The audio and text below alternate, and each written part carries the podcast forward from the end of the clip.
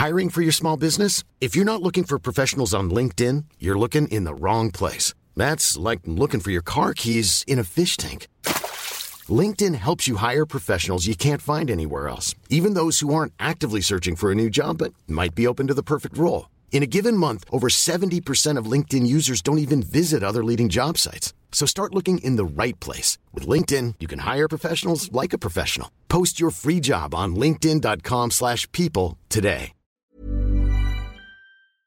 Ich muss jetzt mal ganz kurz ehrlich mit euch sein und mir auch was eingestehen. Es gibt echt viele Dinge in meinem Leben, bei denen ich absolut unstrukturiert bin. Aber die Nummer eins sind meine Finanzen. Ohne Witz. Es gibt Tage, an denen ich mich einfach nicht traue, auf mein Konto zu gucken. Und wenn ich das dann muss, weil ich weiß, oh, jetzt ist, glaube ich, meine Kreditkartenzahlung mal wieder fällig, dann habe ich richtig doll Herzklopfen. Und dann, äh, weißt du, ich gucke so, so ein bisschen nur mit einem Auge hin, wie bei einem Horrorfilm. So Decke übers Gesicht am liebsten und nur so mit einem Auge irgendwie drauf gucken. Und ganz ehrlich, das kann ja so nicht angehen. Und da passt unser heutiger Partner ganz wunderbar, denn Finanzguru hilft mir jetzt hoffentlich dabei, meine Finanzen in den Griff zu bekommen und mir nicht mehr so viel Stress zu machen. Und wer den Podcast aufmerksam hört, kann sich wahrscheinlich schon denken, dass ich genauso eine Kandidatin bin wie Amanda. Mir geht es da einfach eins zu eins genauso.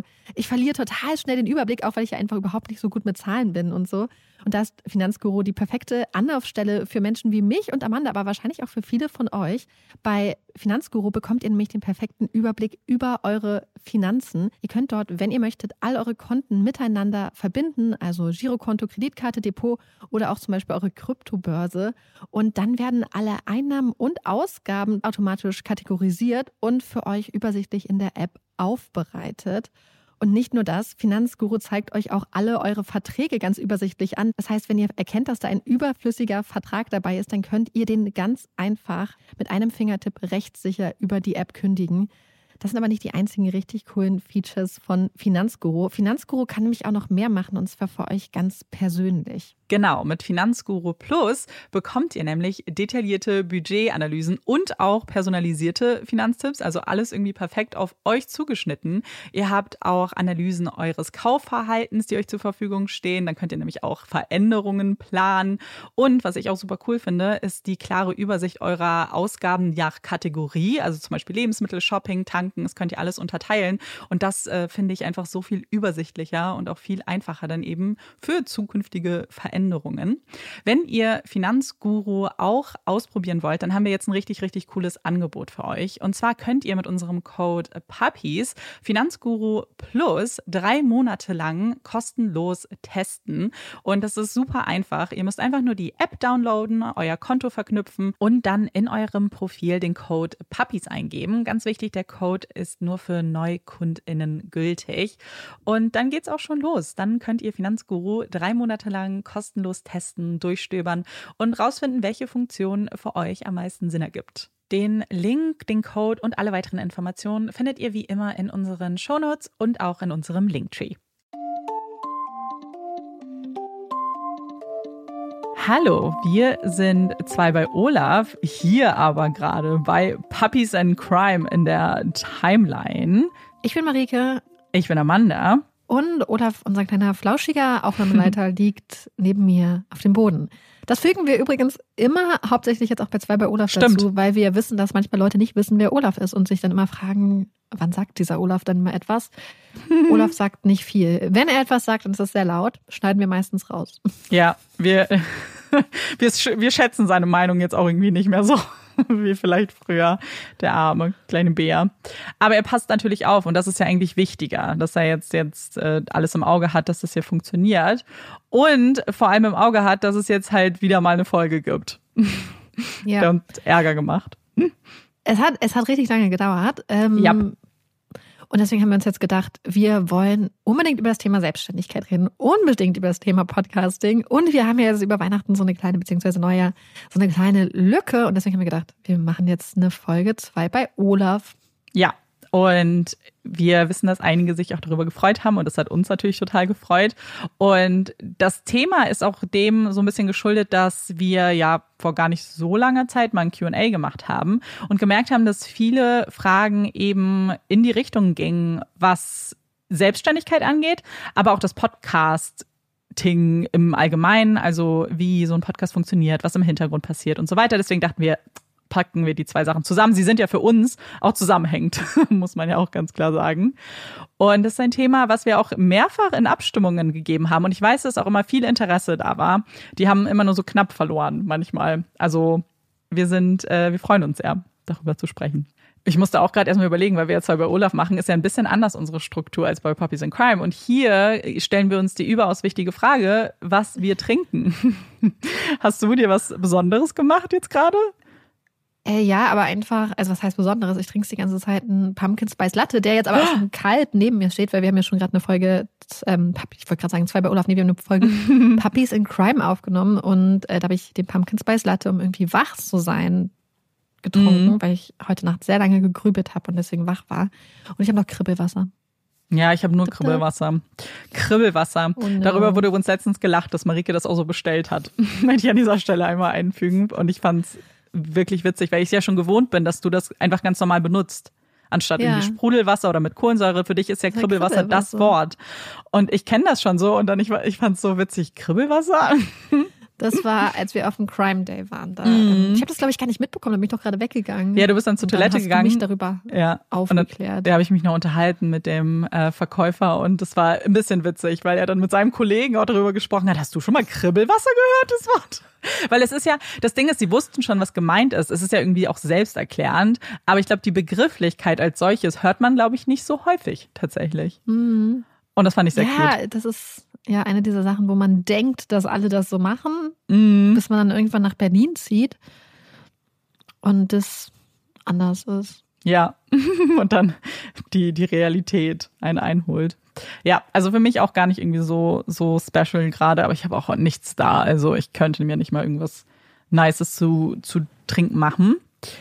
Und dann kommen wir aber eigentlich auch schon zum Thema. Also wir sprechen über Selbstständigkeit und Podcasting und wir haben ganz viele Fragen von euch bekommen und auch Umfragen gemacht, die sehr spannend waren und haben viel, glaube ich, auch über das wir sprechen können und vielleicht auch wollen und zumindest so ein bisschen in den Einblick vielleicht in unsere Selbstständigkeit geben, weil ich glaube, das ist natürlich auch ganz wichtig. Wir können ja nicht für alle selbstständigen Personen sprechen, sondern nur für das irgendwie, was wir machen.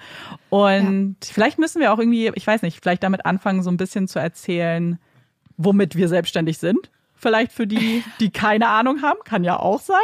Und vielleicht wie lange, weil ich weiß, dass das auf jeden Fall Fragen waren, dass wir vielleicht so ein bisschen mhm. erstmal sagen, wie, wie, mhm. wie ist unsere Selbstständigkeit? Wie sieht die so aus?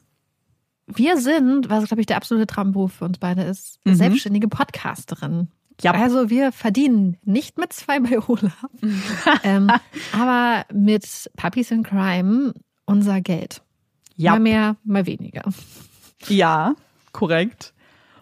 Und wir machen das jetzt, also wir machen ja den Podcast seit jetzt ziemlich genau vier Jahren. Marike ist schon etwas früher in die Selbstständigkeit gesprungen, ein Jahr früher als ich. Ich bin jetzt seit ziemlich genau ein bisschen mehr als einem Jahr selbstständig und habe meinen mhm. Vollzeit-Job, Job, Job gekündigt und du warst ja ein Jahr vorher schon runter. Und ich glaube, dazu muss man auch sagen, dass es nicht so sehr ein Sprung in die Selbstständigkeit war, sondern eine Flucht von der Doppelbelastung von äh, Podcasten und Anstellung. Wir haben ja beide bei der gleichen Firma gearbeitet und haben ja wirklich die ersten, äh, für mich zwei, für dich drei Jahre Podcasten mit einem Job ähm, gleichzeitig gemacht, was eine unglaublich krasse Belastung war. Also ja. ähm, so richtig heftig. Also ich weiß noch, dass ich ähm, was halt auch wirklich krasse psychische äh, Folgen dann irgendwann hatte. Auf jeden Fall ähm, weiß ich, dass ich dann irgendwann standen wir so ein bisschen, glaube ich, an diesem Punkt, ähm, wo es so ein bisschen so wirkte, als ob das vielleicht mit dem Podcasting auch ein bisschen Geld abwerfen könnte. Mhm. Und gleichzeitig war bei uns auf der Arbeit auch die Ansage, dass es ab jetzt wieder richtig ins Office geht und das Homeoffice gestrichen ist.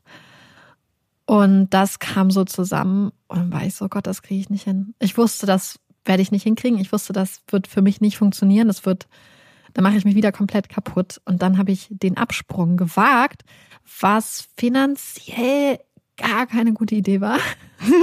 richtig beschissene Idee zu dem Zeitpunkt. Aber ich habe einfach das große ähm, Glück gehabt, dass ich Menschen in meinem Leben habe, ähm, mit dem ich zusammen wohne, auch Freunde, wo ich mir Geld leihen konnte, um das irgendwie so zu überbrücken. Aber ich war mir auch irgendwie sicher, dass wenn ich es nicht gemacht hätte, dass ich nicht die Kapazitäten gehabt hätte, um Puppies in Crime so richtig weiterzuführen, auf dem Niveau, wo wir es gemacht haben. Mhm.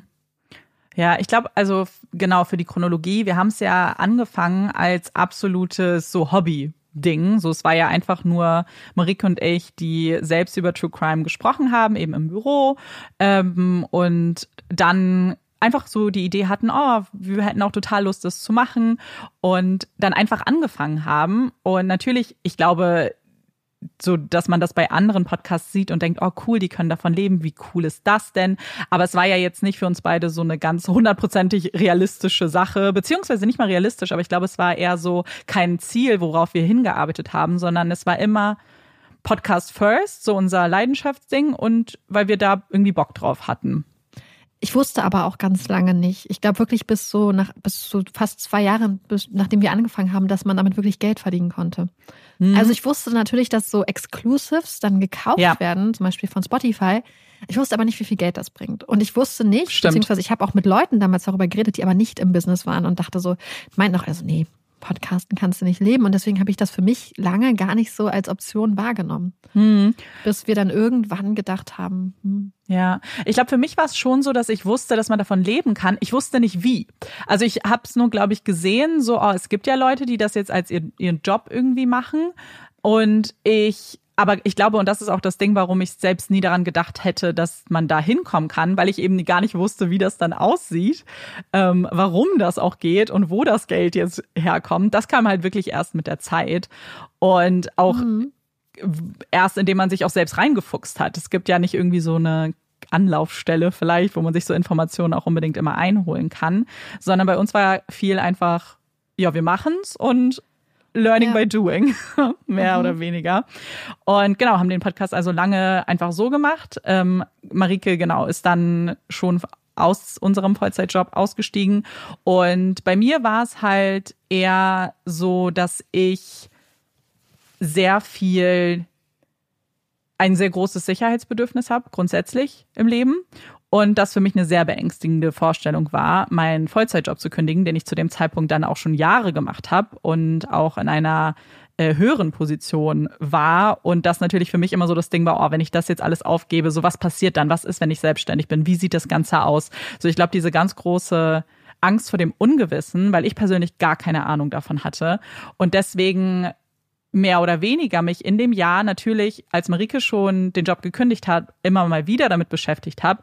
Aber für mich auch der richtige Zeitpunkt so kommen musste, bei dem ich so hundertprozentig wusste, okay, ich traue mich das jetzt und die Motivation war natürlich dann auch eine ähnliche wie bei dir, weil die Doppelbelastung war ja bei uns immer schon da. Es war ja nicht so, dass mhm. es die mhm. nicht gab, aber wir hatten natürlich so ein bisschen das Glück eben durch, dass wir viel Homeoffice machen konnten, zum Teil auch in Kurzarbeit waren, äh, Glück in Anführungszeichen. Und dass man dann mehr Freiräume hatte, die irgendwann nicht mehr da waren. Und dann war es wieder sehr viele Stunden. Ich hatte 40 Stunden die Woche gearbeitet plus Überstunden und ja, plus Geschäftsreisen, plus alles Mögliche. Das war sehr, sehr, sehr, sehr viel. Und natürlich hat dann genau das, was bei dir auch mit reingespielt hat, bei mir auch mit reingespielt, dass es einfach nicht machbar war und auch lange schon nicht mhm. machbar war.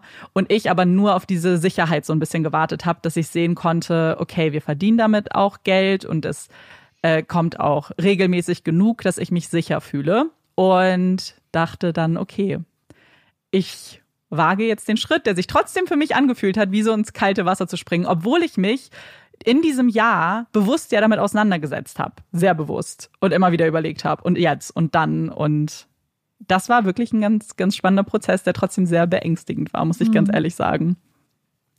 Ich glaube, das ist so eine Sache, die auch vielleicht viele von euch kennen, so dieser Sprung, den du beschreibst. Und du hast ja auch mhm. eine Fallhöhe gehabt. Ja. Ich glaube, das ist, unterscheidet uns halt auch. Amanda hat halt in der Firma, in der wir uns kennengelernt haben, sehr viel gearbeitet, sehr lange schon gearbeitet und du hast halt auch zum Beispiel, glaube ich, fast doppelt so viel Geld verdient wie ich. Mhm. Während ich da eigentlich nur so hinkam, um nebenbei irgendwie was zu machen, um nebenbei noch ein Buch zu schreiben, also an einem anderen, ein anderes Buch als Hashtag Travel Girl Und äh, für mich war das nie so wirklich eine langfristige Sache, so zum Beispiel. Weil ich ja auch einfach ganz andere Sachen, also Amanda hat halt Projekte betreut und richtig mhm. viel Verantwortung gehabt und ich war eigentlich, ich saß halt einfach da so und habe so ein paar kleine Sachen gemacht. Das heißt, das war für mich nicht so, dass ich da mir irgendwas aufgebaut hätte. Ich habe mir da keinen ja. Ruf erarbeitet oder so. Ich bin da halt hingegangen und saß dann da und das hatte ich halt. Na, du hast also schon gearbeitet. Jetzt stell mal dein Licht. Ja, ich habe schon gearbeitet. Das ist aber ein riesiger Unterschied, ja. ob man ähm, sich im Unternehmen was aufbaut und hocharbeitet oder ob man da einfach happy seine, mhm. seine paar Aufgaben macht. Ja. Und ähm, ich glaube, das ist es so und auch, dass ich da vorher wirklich auch immer ja eh nicht viel Geld hatte. So und, und dann gleichzeitig dieses Sicherheitsnetz, was ich hatte. Und ich glaube, dass ja. das einfach schon, dass für dich so die Fallhöhe viel größer war, weil du etwas, was du dir wirklich aufgebaut hast, aufgegeben mhm. hast, in Anführungsstrichen, während ich halt einfach war ein Job, an dem ich nicht gehangen habe, der mir eh nur so eine Beschäftigung ja. zum Geld verdienen, während ich was anderes machen wollte. Ich glaube, das ist halt eine viel größere Überwindung mhm. und ein viel größerer, höherer Punkt, von dem du einfach gesprungen bist. Ja. So, wenn ich vielleicht vom, vom 2-Meter-Brett gesprungen bin, bist du halt wahrscheinlich vom 5-Meter-Brett gesprungen oder noch höher. Ja, wahrscheinlich höher. Ein tieferer glaub, Pool. Ja, ich glaube, das ist halt das Spannende, weil wir beide, glaube ich, ganz einzigartige Sichtweisen darauf haben, die auch sehr unterschiedlich sind. Weil was ich bei dir ja auch immer sehr oder was mir sehr stark so vorkam, war eben, dass du halt Jobs auch gemacht hast, eben die, äh, die jetzt für dich gerade gut waren, auf die du vielleicht auch Bock hattest, die irgendwie dir Geld gebracht haben, nicht mit diesem, mit dieser Hustle-Culture manchmal so im Hintergrund. Weißt du, was ich meine? So mhm. dieses, ähm, ich bin da, also ich habe, ich weiß auch, dass ich das richtig krass hatte, so diese, also die ganze Zeit so, oh, ich bin der Firma verpflichtet. Ich muss das jetzt richtig, mhm. ich muss da jetzt auch die Überstunde machen. So, ich war da sehr drinne in diesem, ich mache das alles für meine Firma. Und ich habe das immer sehr bewundert, dass du viel gemacht hast. Das meine ich damit gar nicht und auch Überstunden gemacht hast und immer supportive warst. Aber so aus deiner Vergangenheit so dieses, ja, das mache ich jetzt. Und wenn ich das aber irgendwann nicht mehr mache, dann ist das halt so. Dann mhm finde ich auch mal wieder was Neues. Weißt du, was ich meine? Ich kann das, glaube ich, nicht so ja. gut in Worte fassen. Aber ich, mm, dieses. Ja, es, ist, es ist sehr wahr. Also dazu muss man sagen, dass ich ja auch sowieso das Gefühl hatte, dass du in der Firma total ausgenutzt wurdest, weil Amanda unglaublich fähig ist mhm. ähm, und einfach super viel daran appelliert war, an dieses krasse ähm, Verantwortungsbewusstsein, was du hast mhm. und an deine Leistungsfähigkeit und dass das halt total ausgenutzt wurde, auch dass du ähm, viel schaffst, dass du Leute nicht enttäuschen möchtest und so. Und das möchte ich grundsätzlich auch nicht. Aber ich habe, auch wenn man das nach außen in solchen Situationen nicht merkt, habe ich halt immer eine richtig krasse Distanz zu den ja, meisten Jobs, die ich gemacht ja. habe, innerlich.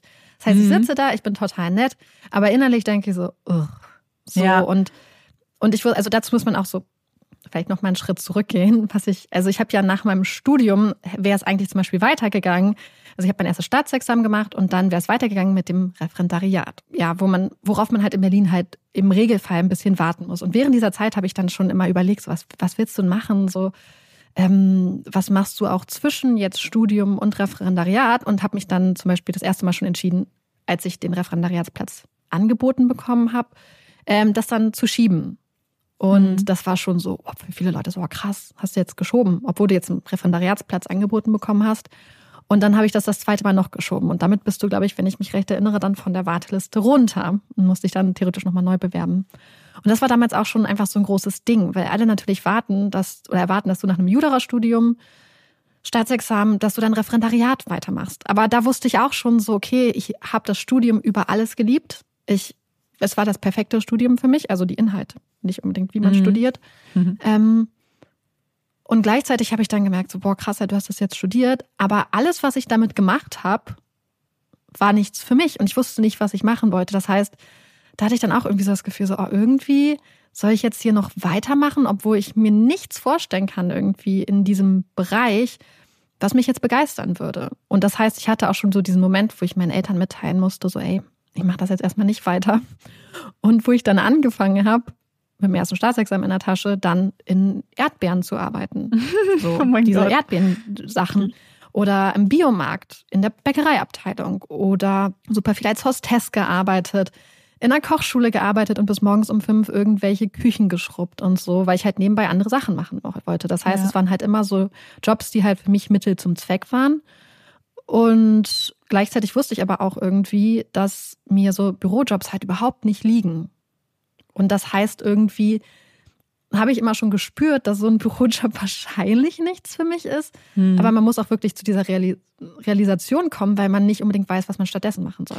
Ja, und ich glaube, der Aspekt, der da auch eine Rolle spielt, ist ja, dass du auch zum Beispiel sowas, dass du ein Buch geschrieben hast, ne? Überhaupt dieser Umstand, dass du dich da so hingesetzt hast, dass du es gemacht hast, das was ja auch schon so eine kreative Richtung was heißt so eine, eine, eine mhm. kreative Richtung ist, Punkt. Das ist zum Beispiel sowas, was für mich schon Risiko darstellen würde, in meinem Kopf, so wie ich gedacht habe, weil ich immer so denke, mhm. oh, da stecke ich jetzt so viel Arbeit rein und wer weiß, weißt du, diese ganzen Unsicherheiten, die damit mhm. reinspielen, die mich immer hemmen vor kreativen Projekten, weil ich der immer gedacht habe, so, ja, dann, dann mache ich einen sicheren Job. So ein bisschen ist natürlich auch familiär mhm. geprägt, mach einen sicheren Job, verdien dein Geld, mhm. steig die Karriereleiter hoch und so weiter, komme was wolle ähm, dass mhm. gar nicht so viel Platz war, sich das auch zu trauen. Und das ging natürlich dann über Jahre halt so. Aber das habe ich dann halt auch immer, also so, wenn man das in deiner Geschichte, so in deinem Lebenslauf jetzt mal angucken würde, mhm. dann finde ich, da ist das ja auch so ein mega cooles Anzeichen schon, dieses Risiko in Anführungszeichen einzugehen, da so viel Zeit und mhm. Energie auch reinzustecken.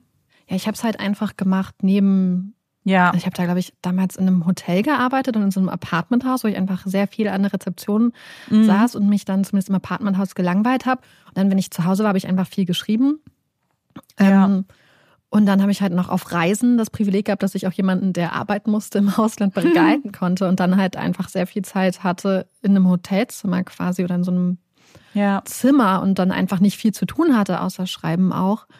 Ähm, ja, aber es ist auch wirklich einfach eine gewisse Unfähigkeit, sich in Unternehmensstrukturen zurechtzufinden auf meiner Seite, muss man ganz ehrlich sagen. Also ich, und ich möchte jetzt wirklich nicht übertreiben, weil es ist aber vielleicht wichtig zu erwähnen, warum Selbstständigkeit für mich auch so ein großer Wert ist, weil Freiheit für mich halt so ja. ein großer Wert ist, weil ich wirklich, ich habe zum Beispiel im Studium macht man ja dann Praktika und ich habe ein Praktikum gemacht zum Beispiel bei der Polizei und das war unglaublich toll, weil ich dann ähm, an eine Kriminalhauptkommissarin ähm, geraten bin, die mich einfach mitgenommen hat, die total viel mir mitgegeben hat, die mir total viele Einblicke gegeben hat, die mich so begeistert hat und inspiriert hat und die ganz, ganz toll war. Und es war total toll. Also das war das beste Praktikum, was ich gemacht habe. Ich habe es auch noch verlängert und es war einfach richtig gut. Und ich habe eine längere Zeit überlegt, ob ich einen Quereinstieg tatsächlich dahin machen soll. Mhm. Dann habe ich aber auch so Praktika gemacht, wie zum Beispiel in einer Anwaltskanzlei. Und das war so schrecklich. Und ich sage das jetzt nicht überspitzt formuliert, sondern weil es mein Gefühl war, ich sah, wenn ich da saß, und es war nicht mal oft, das war, glaube ich, einmal die Woche, dass ich da hingegangen bin, und ich saß unten bei den Referendarinnen und habe Akten gelesen, hatte ich das Bedürfnis, mich aus dem Fenster zu schmeißen. Ich, das war einfach in meinem Körper. Also mein mhm. Körper hat mir dieses Gefühl gegeben, mach das Fenster auf und spring raus. Was nicht ging, weil es im Souterrain war, aber Und das gleiche hatte ich auch, als ich mal versucht habe, in der Kanzlei zu arbeiten. Ich dachte extra, okay, gehst du in eine Kanzlei für Asylrecht? Da hatte ich Kurse zu besucht. Und ich dachte so, das ist vielleicht ein Thema, wo du dann Fuß fassen kannst.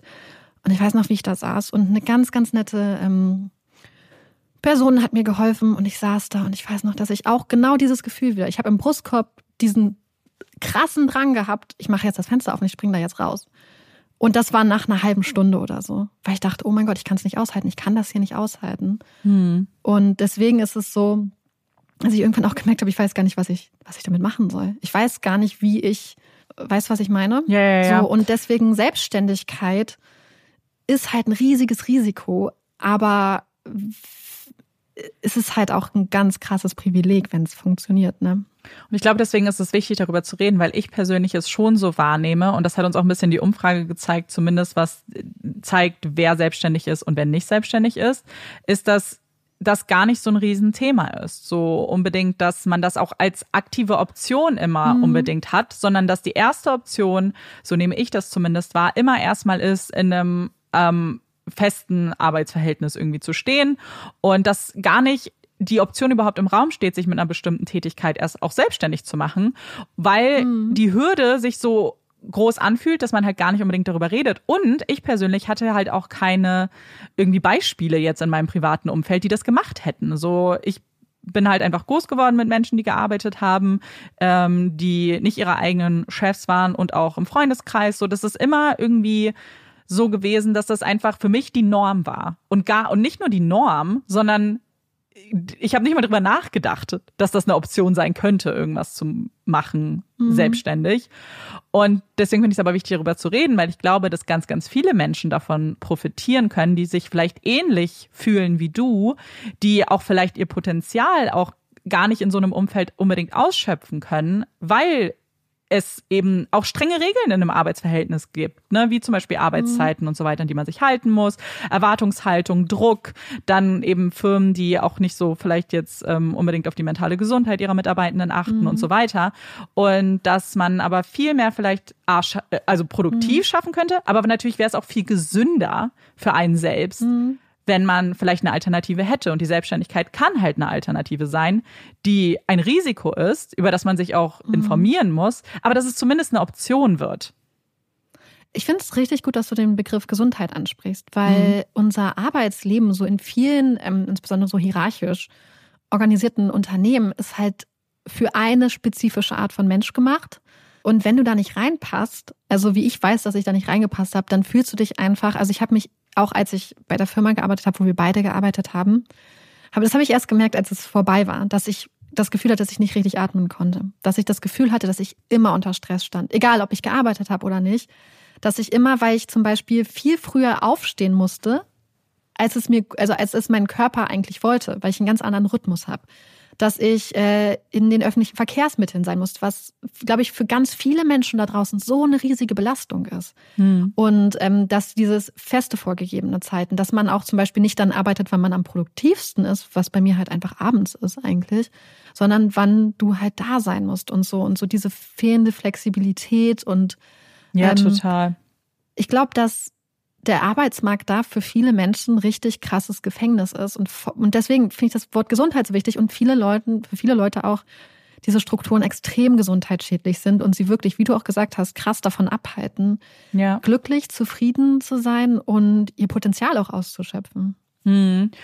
Und ich glaube, das ist halt, es ist halt genau das, weil das ist ja auch genau das, was wir gemerkt haben. So als in dem Moment, der Selbstständigkeit, also ich kann natürlich nur für mich sprechen, aber ich weiß ja, dass es bei dir nicht anders war, so ist erstmal was Riesiges abgefallen, weil natürlich die Doppelbelastung, also wenn man sich nochmal vorstellt, so ich, ich habe 40 Stunden gearbeitet plus den Podcast gemacht. Das heißt, ich habe nach der Arbeit gearbeitet, wir haben jedes Wochenende gearbeitet, ich hatte äh, kein Wochenende. Und wir haben natürlich, und ja. das darf man nicht vergessen, wir haben das super gerne gemacht und es hat uns Spaß gemacht, aber man, wir haben natürlich dafür bezahlt. Wir haben dafür bezahlt mit äh, sozialen Sachen, die wir gemacht haben, soziale Kontakte, mhm. die nicht mehr so ähm, aufrechterhalten werden konnten.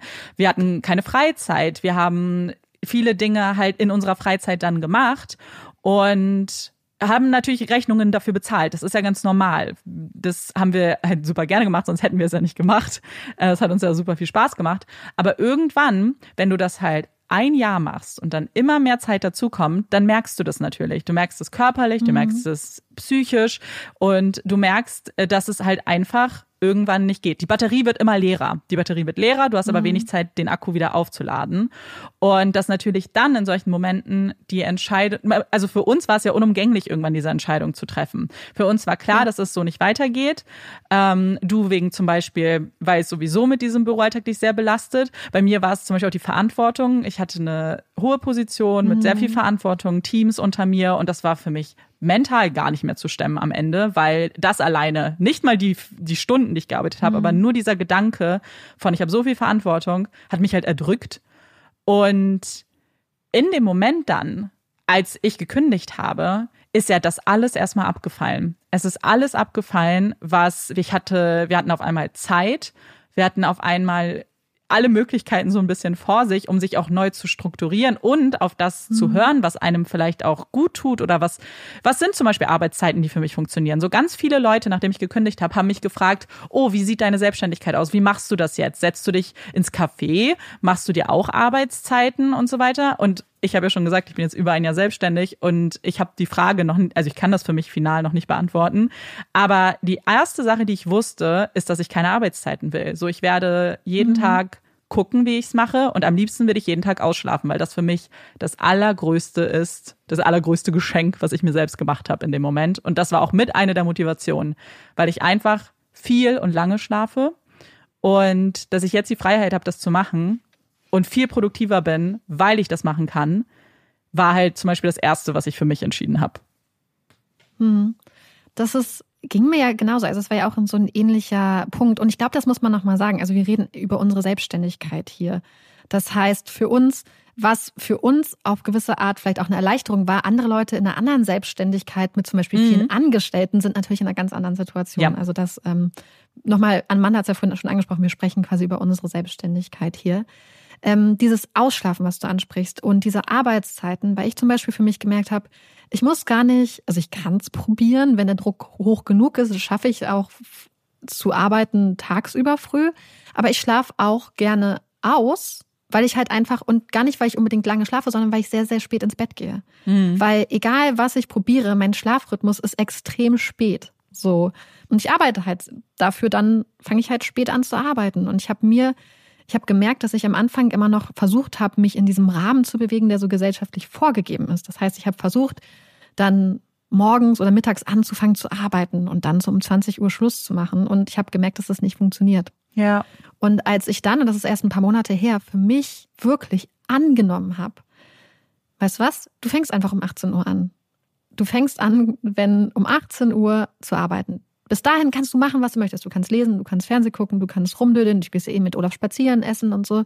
Und dann setzt du dich hin und dann arbeitest du. Bis, bis Mitternacht oder bis eins oder bis zwei, je nachdem. Das hat mir so viel Druck rausgenommen. Mhm. Und es funktioniert viel besser, weil ich weiß, und es ist ja genau dieses Gegenteil von dem, was die Gesellschaft einem vorgibt. Ja. Nämlich dieses erst die Arbeit, dann das Vergnügen. Und ich glaube, deswegen fiel mir das so schwer. Aber ich fühle mich viel, viel besser damit. Ja. Es ist, ist ein Unterschied, ob es, also recherchieren und so mache ich durchaus tagsüber, aber schreiben, ich weiß nicht, ich weiß nicht, was ist. Aber sobald es eine gewisse Uhrzeit ist oder auch jetzt zum Beispiel merke ich, dass ich im Winter fange ich früher an weil ich dann mhm. anfangen kann, sobald es dunkel ist. Das heißt manchmal halt schon um 16 Uhr. Und dann gucke ich auf die Uhr und bin schon ganz erstaunt, weil ich schon zwei Stunden gearbeitet habe, aber eben weil es schon dunkel ist. Ja, und das ist ja genau das. Du hast ja ein Risiko, was du eingehst, aber du erhältst halt auch super viel, ne? Und trotzdem sieht man aber ja an dem Beispiel, was du gerade gesagt hast, dass man noch so trotzdem das Gefühl hat, so die Gesellschaft mhm. erwartet ein gewisses Art und Weise, wie man arbeitet von dir. Und dass man sich davon halt auch lös loslösen mhm. muss. Und ich finde das so einen schwierigen Prozess, weil ich bin da auch noch gar nicht angekommen. Weil es einen so begleitet, ne? Und weil man es ja auch sieht oftmals ja. von allen Seiten. So Leute, die dann halt um 18 Uhr Feierabend haben und du dann halt erst anfängst. Aber ich glaube, da muss man halt dann wirklich auf sich hören, weil am Ende des Tages ist es auch egal. Du bist ja nicht die Person, die da Feierabend macht. Mhm. Du führst ja auch nicht ihr Leben. Ja, total. Ich glaube, eine Sache, die wir jetzt aber auch mal beantworten müssen, kurz, weil wir das auch gefragt worden ist, wie man denn überhaupt als Podcaster Geld verdient. Ja, ich glaube, das ist die so. größte Frage, die wir auch immer ja. gestellt bekommen und die ich persönlich immer gestellt bekomme. Ich führe mittlerweile mit Menschen, die ich kennenlerne, immer das gleiche Gespräch. Ich weiß nicht, ob dir das auch geht, so geht. So Menschen fragen, oh, was machst du beruflich? Mich, oh, ich bin selbstständig. Womit? Mit einem Podcast. Damit kann man Geld verdienen. Und das ist, ich, ich fühle es total, weil wir ja auch vorhin schon gesagt haben, so wir beide ja auch, äh, also ich wusste, dass man Geld verdienen kann, ich wusste nicht wie. Und Marike mhm. wusste gar nicht, dass es geht, außer Exklusivität. Und ja. deswegen in unserer Timeline vielleicht, wir haben ja den Podcast gemacht, das heißt, wir hatten viele Leute, die uns äh, zugehört haben, die uns irgendwie gefunden haben. Das ist ja auch irgendwie noch ganz spannend. Wir haben ja nicht wirklich Werbung gemacht, wir haben ja auch irgendwie niemanden im Rücken, wir haben kein Management, wir sind nur wir. Wir und Olaf natürlich. Ich möchte Olafs äh, ja. Kompetenzen hier nicht äh, äh, vergessen und ähm, ihm absprechen. Aber auf jeden Fall sind es ja nur wir. Das heißt, wir sind da so ein bisschen durchgeschlittert und haben dann eben auch mitgekriegt, aktiv geguckt, aber wurden auch angesprochen, mit den Möglichkeiten Geld zu verdienen. Und als Podcasterin hast du unterschiedliche Möglichkeiten, Geld zu verdienen mit deinem Podcast. Eine davon ist zum Beispiel die Exklusivität, das, was Marike schon angesprochen hat, dass man eben exklusiv zu einer Plattform geht, die einen dann dafür bezahlt und ähm, da kannst du dann monatliche Beträge einfach für bekommen, für den, dass du bei denen bist. Oder es gibt natürlich auch noch so Programme wie so Patreon und Steady und so weiter, wo man zum Beispiel mhm. auch so Geld verdienen kann, indem man so Abo-Modelle macht und unterschiedliche Benefits hat. Oder, und das ist ja das, was wir machen, man kann Werbung in seinem Podcast einsprechen und laufen lassen und dann wird man dafür bezahlt. Und bei uns läuft das meistens über Agenturen. Also es gibt verschiedene so Vermarkter, also Vermarktungsagenturen, die dann ähm, bestimmte Kunden haben und dann bestimmte po Podcasts im Portfolio und dann quasi die Verbindung herstellen zwischen Kunden und Podcaster. Das heißt, die Agentur bleibt schon noch dazwischen geschaltet, aber dass man dann zum Beispiel eine Anfrage kriegt, hey, wollt ihr für Werbepartner XY Werbung machen? Ähm, darum geht so viel Geld. Und dann kannst du gucken, ob du Lust hast oder nicht. Und dann ähm, sagst mhm. du ja oder nein. Und dann musst man noch mal gucken, ob du am Schluss den Job quasi noch bekommst. Und dann ähm, nimmt man die Werbung auf und dann kommt es so ein bisschen drauf an. Es gibt dann noch verschiedene Ausspielmodelle, also ob man es quasi, ob wir die Werbung einfach in unsere Folge reinbauen, was wir ganz oft haben, dass wir es einfach selber reinschneiden und es dann quasi Teil der Folge ist. Oder es läuft über so einen sogenannten Ad-Server, das heißt, es wird von einer anderen Stelle eingespielt, wobei wir damit in in der mhm. Vergangenheit sehr schlechte Erfahrungen gemacht haben. Da gab es echt krasse Probleme. Technisch, dass dann viel zu viel Werbung ausgespielt wurde ja. oder dass die Folgen verstückselt wurden, verstückhäckselt, wie auch immer. Und das war für uns eher so, ja, sind wir eher so ein bisschen gebrannt, was das angeht mit dem Ad-Server. Ja. Und das Geld, was man kriegt, bemisst sich dann nach dem TKP. Also quasi Tausender pro Impression. Genau, Tausender ähm, Kontaktpreis. Das, genau, Tausender Kontaktpreis. Und das geht quasi darum, dass man guckt, zum Beispiel, wenn die Folge, was weiß ich, jetzt, sagen wir mal, 20.000 Mal ausgespielt wird, dann kriegst du 20 Mal, weil 20.000, mhm. 20 Mal dann zum Beispiel so ein durchschnittlicher Preis 50 Euro. Ja. Was dann, wie viel ist das dann? 1000 Euro sind. Ähm, das kriegt man dann zum Beispiel. Genau. Und ähm, ja. Ja, das wird dann vorher alles auch gebucht. Also man bespricht halt im Vorfeld auch schon, wie viele Impressionen man verkauft. Also ob es jetzt 20.000, 30.000 sind. Und dafür wird man dann am Ende der Kampagne dann auch bezahlt. Das heißt, es ist eigentlich alles im Vorfeld schon klar und gebucht und wir machen dann unsere Werbung und wir machen das ja auch. Also das Ding ist, wir sind schon relativ frei immer in der Werbegestaltung, weil uns das persönlich auch immer sehr wichtig ist. So wer unsere Werbungen auch anhört, vielen Dank an alle, die das machen. Ähm, wir machen A eh nur Werbung für Produkte, die wir eh cool finden, toll finden, die wir sowieso wahrscheinlich schon benutzen. Ja. Ähm, und dann reden wir halt auch einfach super gerne darüber. Für uns fühlt es sich weniger wie mhm. Werbung an, als wenn ich euch sowieso was empfehle, was ich mega cool finde. Das würde ich halt mit Freunden oder mache ich zum Teil mit Freunden und Freundinnen genauso. So, wenn ich irgendwas mhm. bestelle, denke ich auch, oh mein Gott, das habe ich gerade bestellt. Und für uns ist halt Werbung eigentlich genau das, nur dass wir super dankbar dafür sind, dass wir eben auch äh, bezahlt werden dafür. Ja. Und ähm, und ich glaube, das ist es halt so. Also wir, wir können ja ein paar Namen droppen. Also die Folge ist ja. offensichtlich von niemandem gesponsert jetzt, aber so zum Beispiel bei HelloFresh, also ein Großteil von dem mhm. Geld, was ich über HelloFresh verdiene, fließt direkt zurück. So ja. ist halt so. Und bei dir ja genauso. Ja, ja, ja. Und auch bei anderen Marken. Also wir machen manchmal ja. Werbung für Marken, Marken, wo ich dann, dann das Geld direkt wieder zurückschicke, quasi. Weil ich ja. dann ganz viel einkaufe und bestelle und äh, wie das noch funktioniert, das ist, glaube ich, auch vielleicht ein ganz interessanter Insight für euch. Wir haben ja immer so Rabattcodes, also Rabattcode, wie auch immer, XY Puppies. Mhm. ähm, die sind insofern für uns total wichtig, weil also für euch ist es ja meistens der Vorteil, dass ihr zum Beispiel einen Rabatt bekommt oder so. Und für uns ist das so ein Tracking. Also das heißt, für die Kunden ist es ein Tracking. Das heißt, sie gucken, wie oft wird dieser Rabattcode benutzt oder wie oft wird der Code zum Beispiel angeklickt oder bei Instagram, wie viele Leute klicken auf den Link. Und dann darüber tracken sie, wie gut du performst. Also wie ja. viele Leute das machen. Und für viele Firmen ist das quasi, das heißt dann so performance-based Kunden, die entscheiden dann danach, ob sie dich wieder buchen oder auch nicht.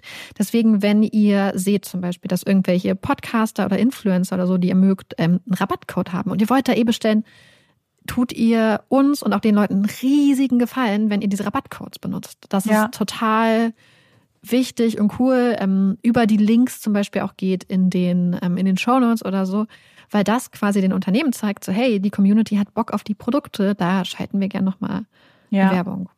Was man aber auch sagen muss, es gibt noch ein anderes Konzept, was wir persönlich nicht machen, was es aber auch gibt. Und das sind so Affiliate-Links, bei denen dann die Influencer, Podcaster, wer auch immer, aktiv auch Geld daran mitverdienen, wenn ihr ein Produkt kauft. Ähm, das ist noch ein kleiner Unterschied, weil ich weiß, dass wir letztens eine Nachricht bekommen haben, die davon ausgegangen ist, dass wir zum Beispiel auch Geld bekommen, wenn jemand den Code benutzt. Oh, das ist spannend. so nicht. Ähm, so. und wenn, dann würden wir das auch markieren. Ich weiß, dass wir es früher mal mit Buchlinks hatten, dann wäre es immer dazu geschrieben, Mhm. das ist ein Affiliate-Link und so weiter.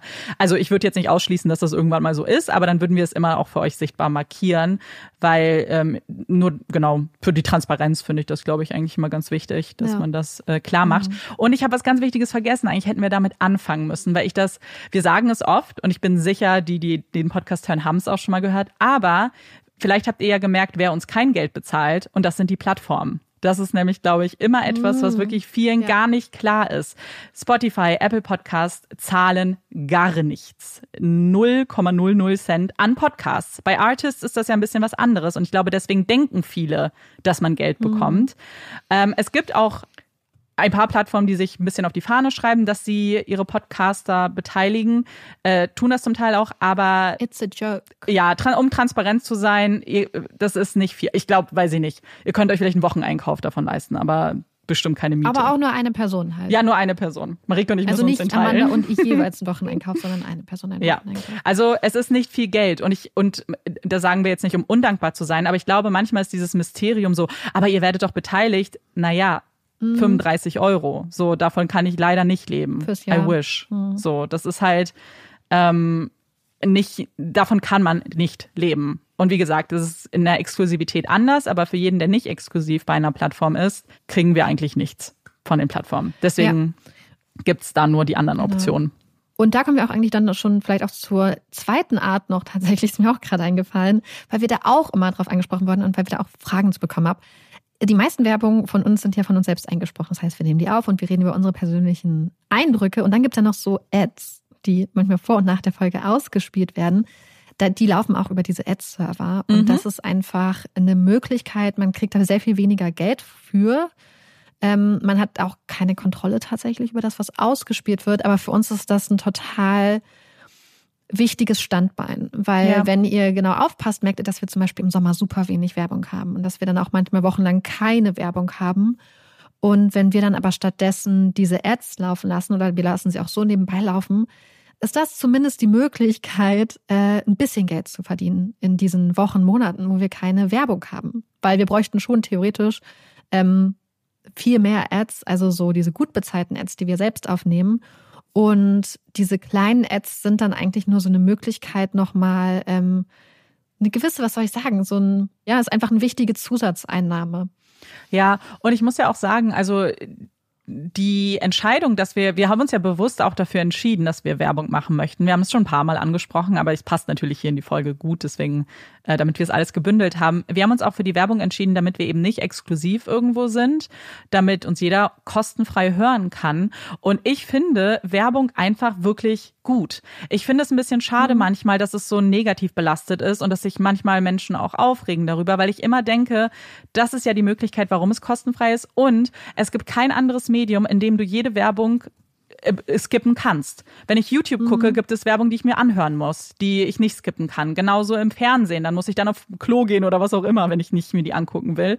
Ähm, ihr könnt immer skippen. Wir freuen uns natürlich gerne, wenn ihr sie anhört. Persönlich fände ich das toll. Aber es gibt halt wirklich kein Medium, in dem ihr es immer garantiert machen könnt. Und deswegen finde ich es ein bisschen schade. Und das haben wir manchmal bei ähm, Kollegen und Kolleginnen gesehen, die deswegen dann auch zum Beispiel in die Exklusivität gegangen sind und ganz viele dann irgendwie äh, fast ein bisschen sauer waren, so, hä, jetzt Werbung war doch okay. Naja, aber das ist leider nicht das, was man sich oftmals anhört. So oftmals ist Werbung für die meisten nicht Ja. okay. Und wir kriegen leider auch böse Nachrichten, wenn wir zu viel, in Anführungszeichen, Werbung machen. Und irgendwie finde ich das ein bisschen schade. Nicht, um mich jetzt zu beschweren, sondern einfach nur, weil ich manchmal den Blick auf Werbung ein bisschen schade finde. Weil ich daran nicht so, auch, hm. nicht so negativ sehe, weißt du? ja, ich bin ja auch so, ich bin ja auch so, ich kaufe total gern Sachen, die mir tatsächlich empfohlen werden in Podcasts und Same, äh, ja. ich kaufe das ja, also ich bin, ich benutze, ich bin äh, sehr glücklich, Rabattcodes auch von anderen Leuten zu benutzen. Aber es ist so ein bisschen genau das, was du sagst, so, ähm, wir wollen halt Puppies in Crime spezifisch, also diesen Podcast, halt äh, zugänglich haben für die Community. Und ja, aber ich glaube, es hat halt viel zu tun mit dieser Vorstellung, dass man halt zum Beispiel durch Plattformen bezahlt wird und so. Ja. Und ähm, aber es ist halt natürlich, der Ton ist halt manchmal, glaube ich, einfach rau. Ich glaube, das ist sowieso einfach ähm, so eine Internetsache, dass man dann manchmal echt. Und ich glaube, dass der Ton halt besonders rau wird, wenn Leute irgendwie das Gefühl haben, man bereichert sich jetzt. So, dass Stimmt. dann diese Vorstellung ist. Und ich glaube, diese Vorstellung ist besonders im kreativen Bereich. Weil niemand würde jetzt äh, erwarten, zum Beispiel, dass jemand, der in einer Bäckerei arbeitet oder in einer Anwaltskanzlei oder so, das umsonst macht. Mhm. Aber irgendwie habe ich manchmal das Gefühl, dass so erwartet wird, dass wenn man sowas Kreatives macht, dass man das irgendwie aus der Freude der kreativen Leidenschaft alleine machen sollte. Ja. Und dass, wenn dann Künstler und Künstlerinnen Geld verlangen, für zum Beispiel Steady, für Patreon oder, für, oder, oder Werbung machen, dass da dann so ein bisschen gesagt wird, ja, aber das ist jetzt auch schon so ein bisschen viel. Das, ah, da, da bereichert ihr euch jetzt ja ganz schön und komplett vergessen wird, dass es halt einfach ein Job ist. Ja, und ich glaube, was man auch hört, und das ist immer was, was glaube ich auch, äh, was ich sogar ein bisschen nachvollziehen kann, wenn man nicht so richtig vielleicht auch weiß, wie so ein Podcast auch im Hintergrund, was da alles passiert, ist dieses, naja, früher ging es doch auch. So früher habt ihr doch den Podcast auch einfach gemacht, neben eurem Job. So, warum geht's nicht? Wir haben es ja schon am Anfang erklärt, es ging nie. Es war nie einfach easy nie. peasy lemon squeezy, sondern es war immer difficult, Ja. difficult, weil es war, es ist halt Und wirklich difficult. ja, wir haben halt immer irgendwie bezahlt, sei es eben mit Freizeit und so weiter und auf Dauer mit der Gesundheit.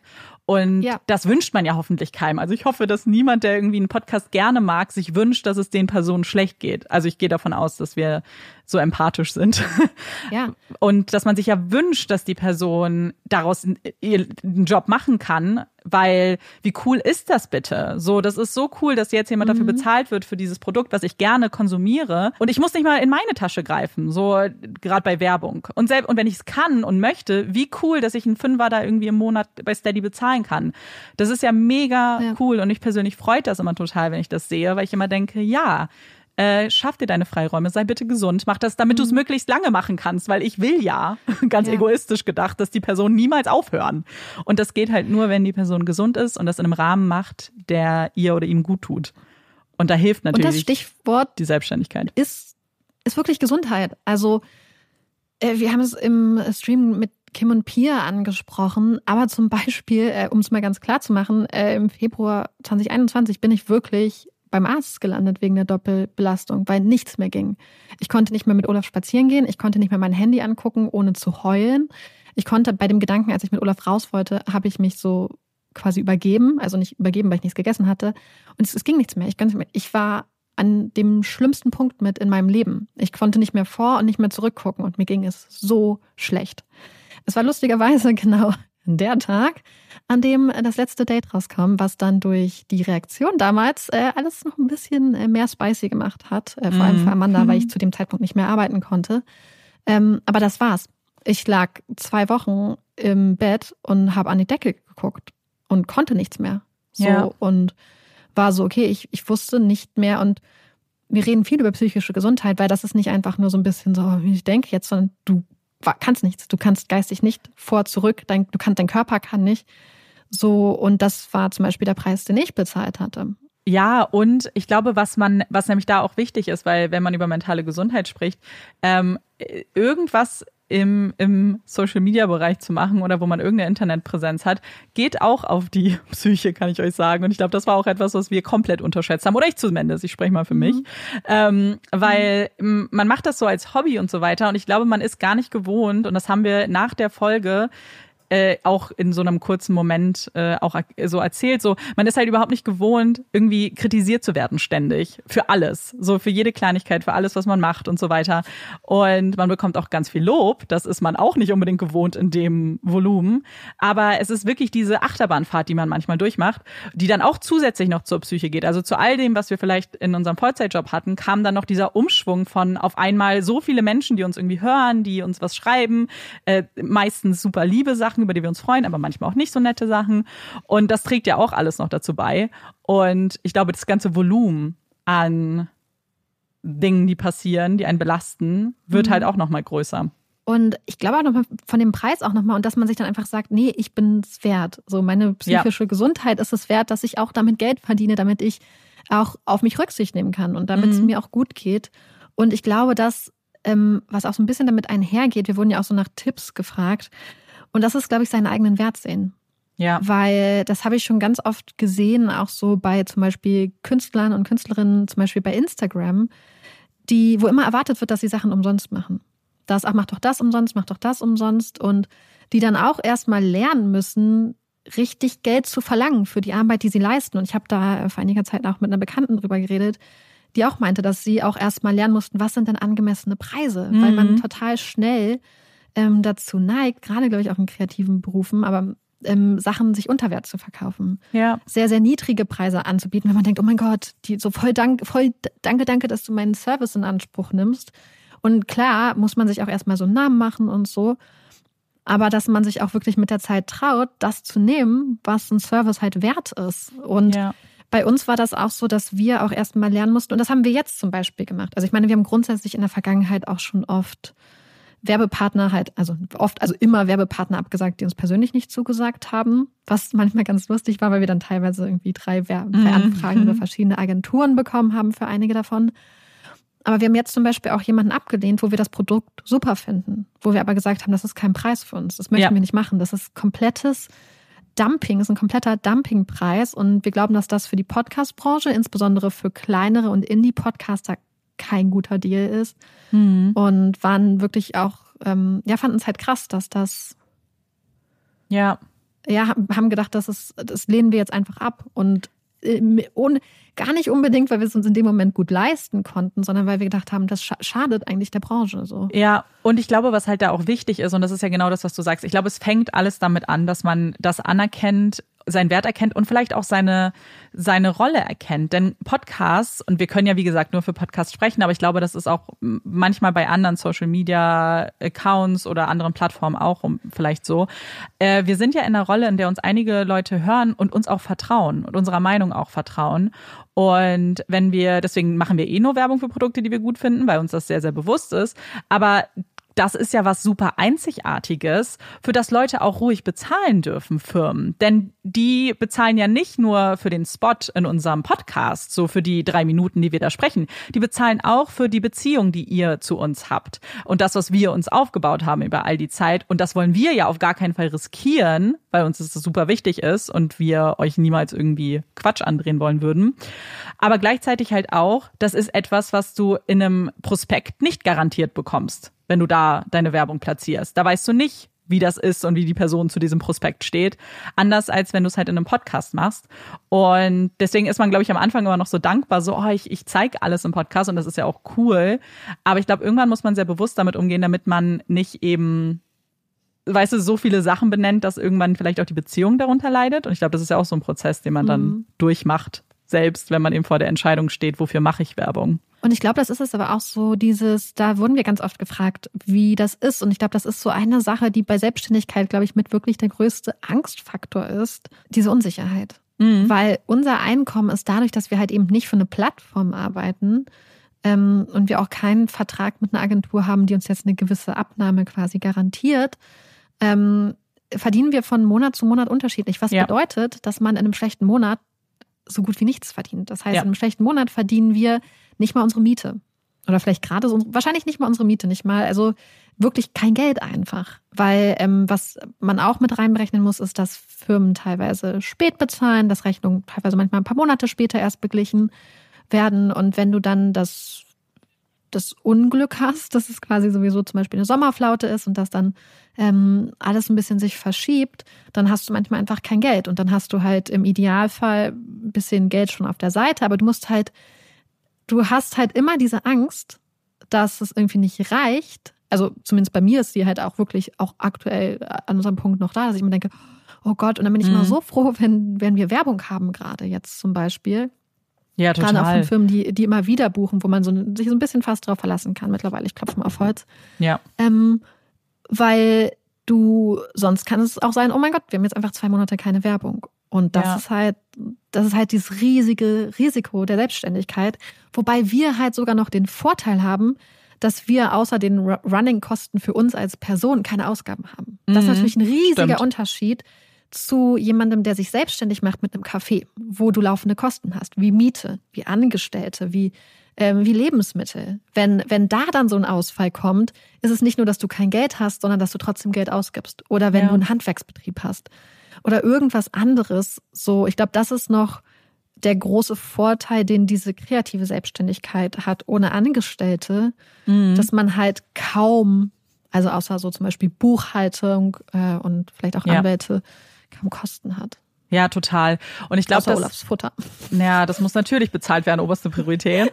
ähm, aber das ist es halt genau. Ich glaube, dass das Risiko und ich finde es auch wichtig, weil dass man das Risiko auch anerkennt als solches. Ich will hier nicht sitzen und sagen, Selbstständigkeit ist das allertollste. Macht euch alle unbedingt selbstständig. Äh, ich empfehle das jedem. Das kann ich gar nicht sagen, weil man muss auch das Risiko für sich einschätzen und berechnen können. Ich zum Beispiel habe Ersparnisse und wäre nicht selbstständig. Ich wär, hätte das wahrscheinlich nie gemacht, wenn ich das nicht hätte. Wenn ich mir nicht schon in der Vergangenheit, auch schon vor dem Podcast, Sachen, also Geld angespart hätte, weil ich dieses Gefühl brauche von, hey, wenn ich auch zwei Monate mal nichts verdiene, das ist okay. Ich habe was, worauf ich zurückgreifen kann. Und man muss ja auch sagen, die Frage, die haben wir auch mehrfach bekommen, ist so, Reicht das Geld? Kann man davon leben?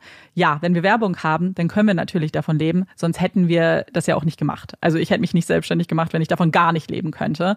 Und ja. wenn wir viel Werbung in Monaten haben, dann können wir auch sparen für die Sommermonate zum Beispiel. Das können, das ist schon irgendwie machbar. Wollte da direkt einschneiden, dass ja. es aber gleichzeitig gerade auch noch eine krasse Wandlung gibt im Business. Ja, das stimmt. Was ähm, ich neulich auch bei einem bei so einem ähm, Rage, Industry Rage quasi bei Donny O'Sullivan gehört habe, dachte ich so, oh ja, ähm, dass sich die ganze Branche, die ja früher sehr indie war, sehr, ähm, also beziehungsweise es gab ja immer schon viele Platt, also zum Beispiel Funk, ARD und so haben ja, ähm, also der öffentlich-rechtliche hat ja sehr viel jetzt investiert, ganz viele Zeitungen und immer mehr Prominente kriegen auch Podcasts und das ist insofern mega cool, dass das Medium an, ähm, an Einfluss irgendwie gewinnt.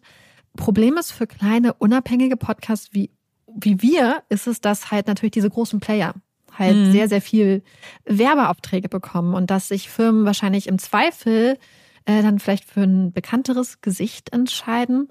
Und ja. dass auch gleichzeitig ähm, einfach so viele, also als wir angefangen haben, gab es ja viel, viel weniger Podcasts. Und das hat sich jetzt über die Zeit so entwickelt, dass es halt einfach viel mehr quasi es gibt ja nicht viel mehr Werbekunden. Es gibt einfach viel mehr Podcasts und viel mehr Auswahl. Und es ist mega cool, dass halt voll viele Leute davon jetzt auch leben können und so.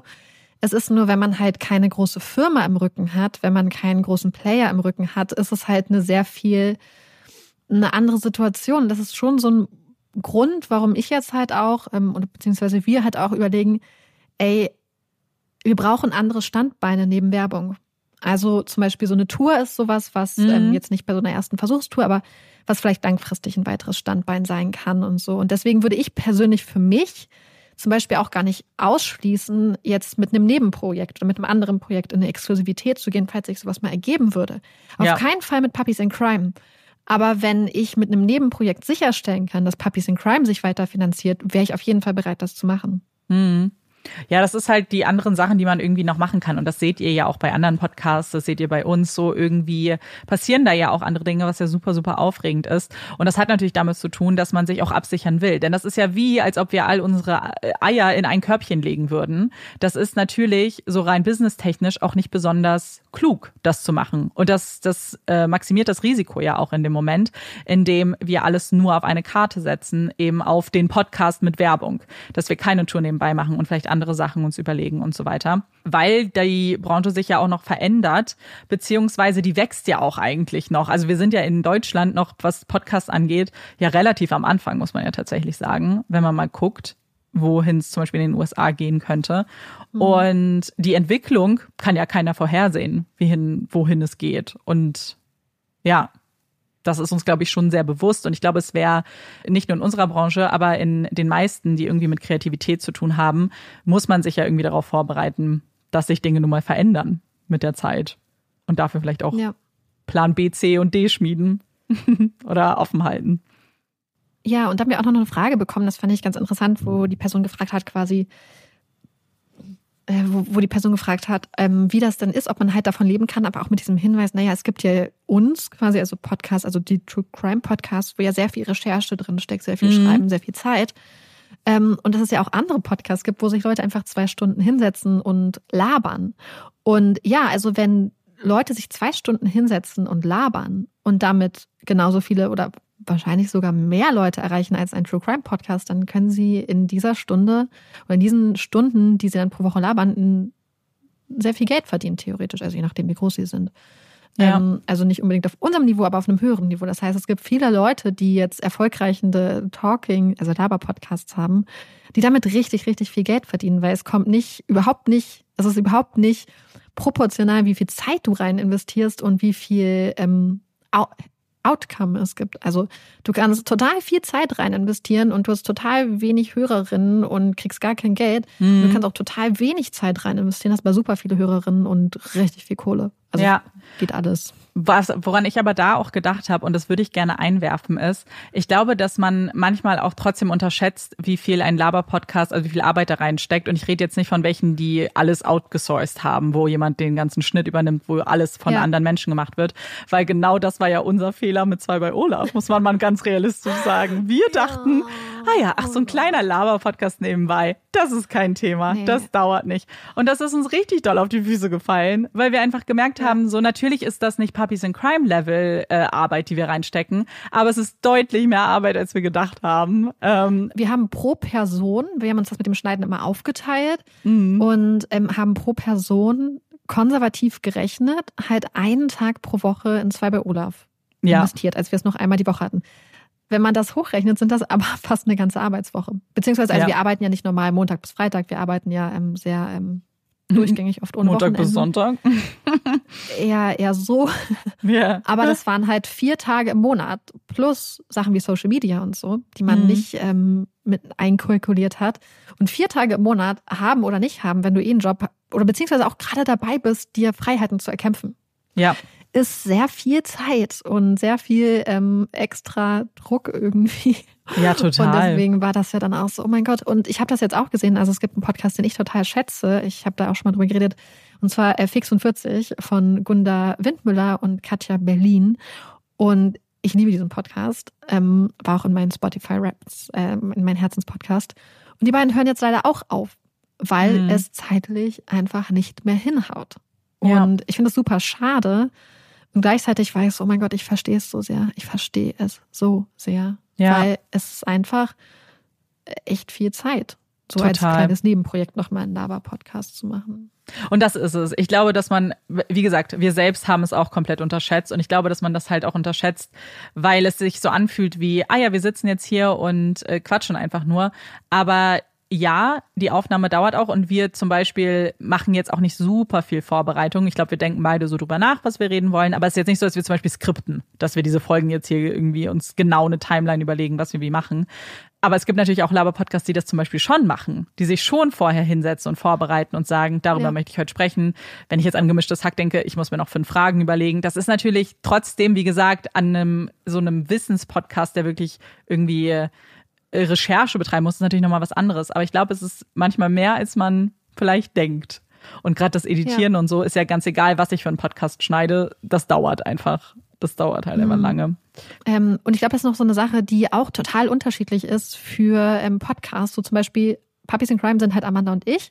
Mhm. Es gibt aber auch Leute, die True Crime Podcasts machen, die haben ein ganzes Team. Und die müssen ja. auch ein ganzes Team finanzieren. Die haben Leute für den Schnitt, für Social Media und so und schaffen da auch ganz viele Arbeitsplätze und so.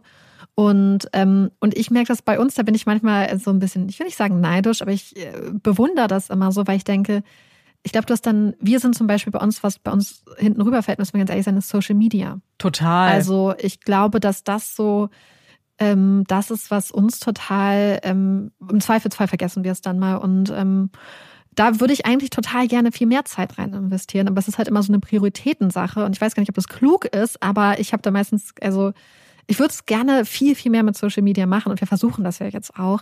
Ähm, gleichzeitig ist das halt, ähm, wenn das halt kommt, noch zu editieren, weil manche können editieren, zum Beispiel auch outsourcen und so. Und ähm, ist einfach sehr, sehr unterschiedlich, glaube mhm. ich, auch was man sich halt leisten kann. Und das war auch so eine Frage, die von euch noch kam, nämlich so ein bisschen, was sollte man vorher wissen und wie holt man sich auch Unterstützung? Und wir machen ja eigentlich alles alleine, außer dass ähm, teilweise ja die Agenturen uns quasi die Werbepartner ranbringen, wobei wir teilweise auch direkten Kontakt haben. Aber zwei Sachen haben wir outgesourced mittlerweile und die eine Sache haben wir direkt vom Anfang an mhm. outgesourced und das ist unsere Buchhaltung. Ja.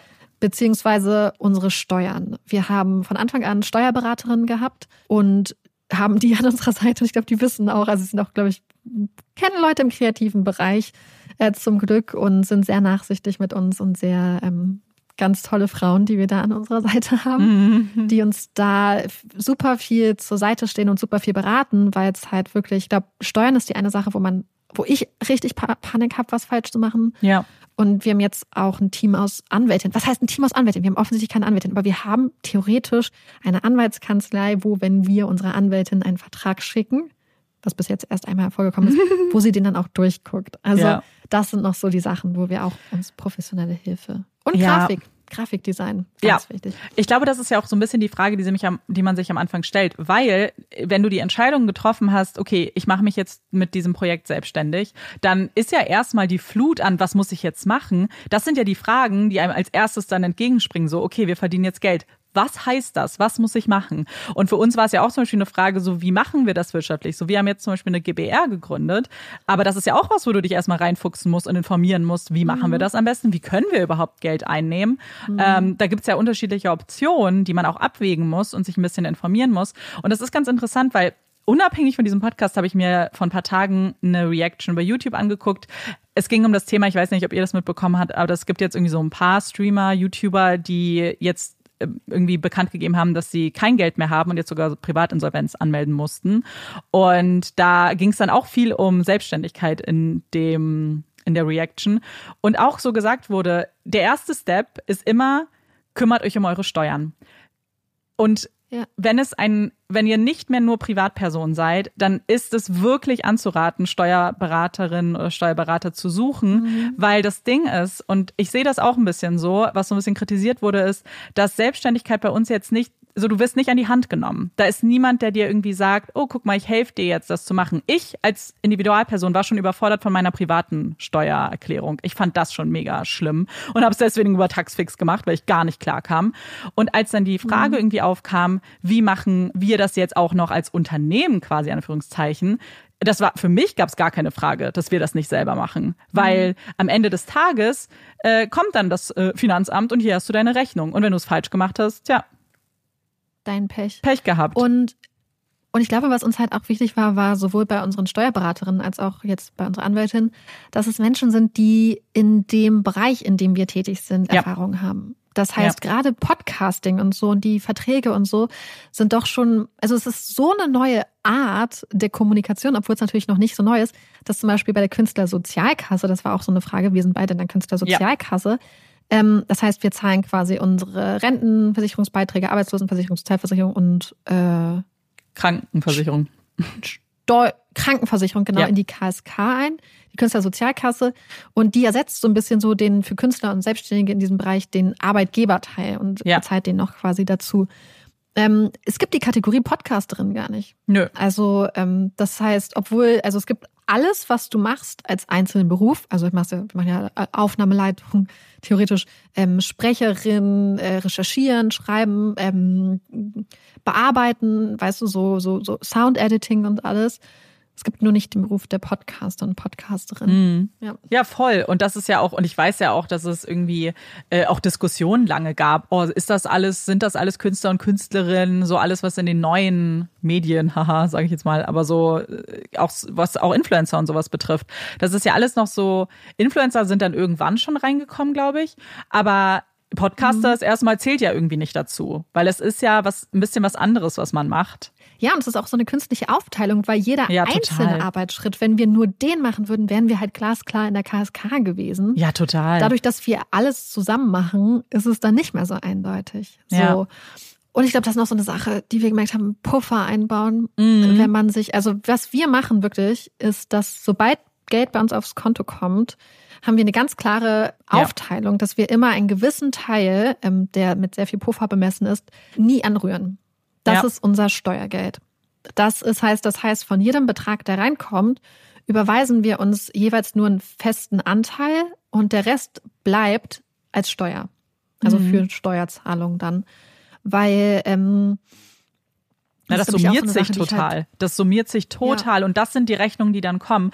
Und für uns ist es, glaube ich, auch ein bisschen was Psychologisches gewesen, weil natürlich können wir uns das auch auszahlen und dann müssen wir beide gucken, dass es bei uns auf unserem Konto bleibt.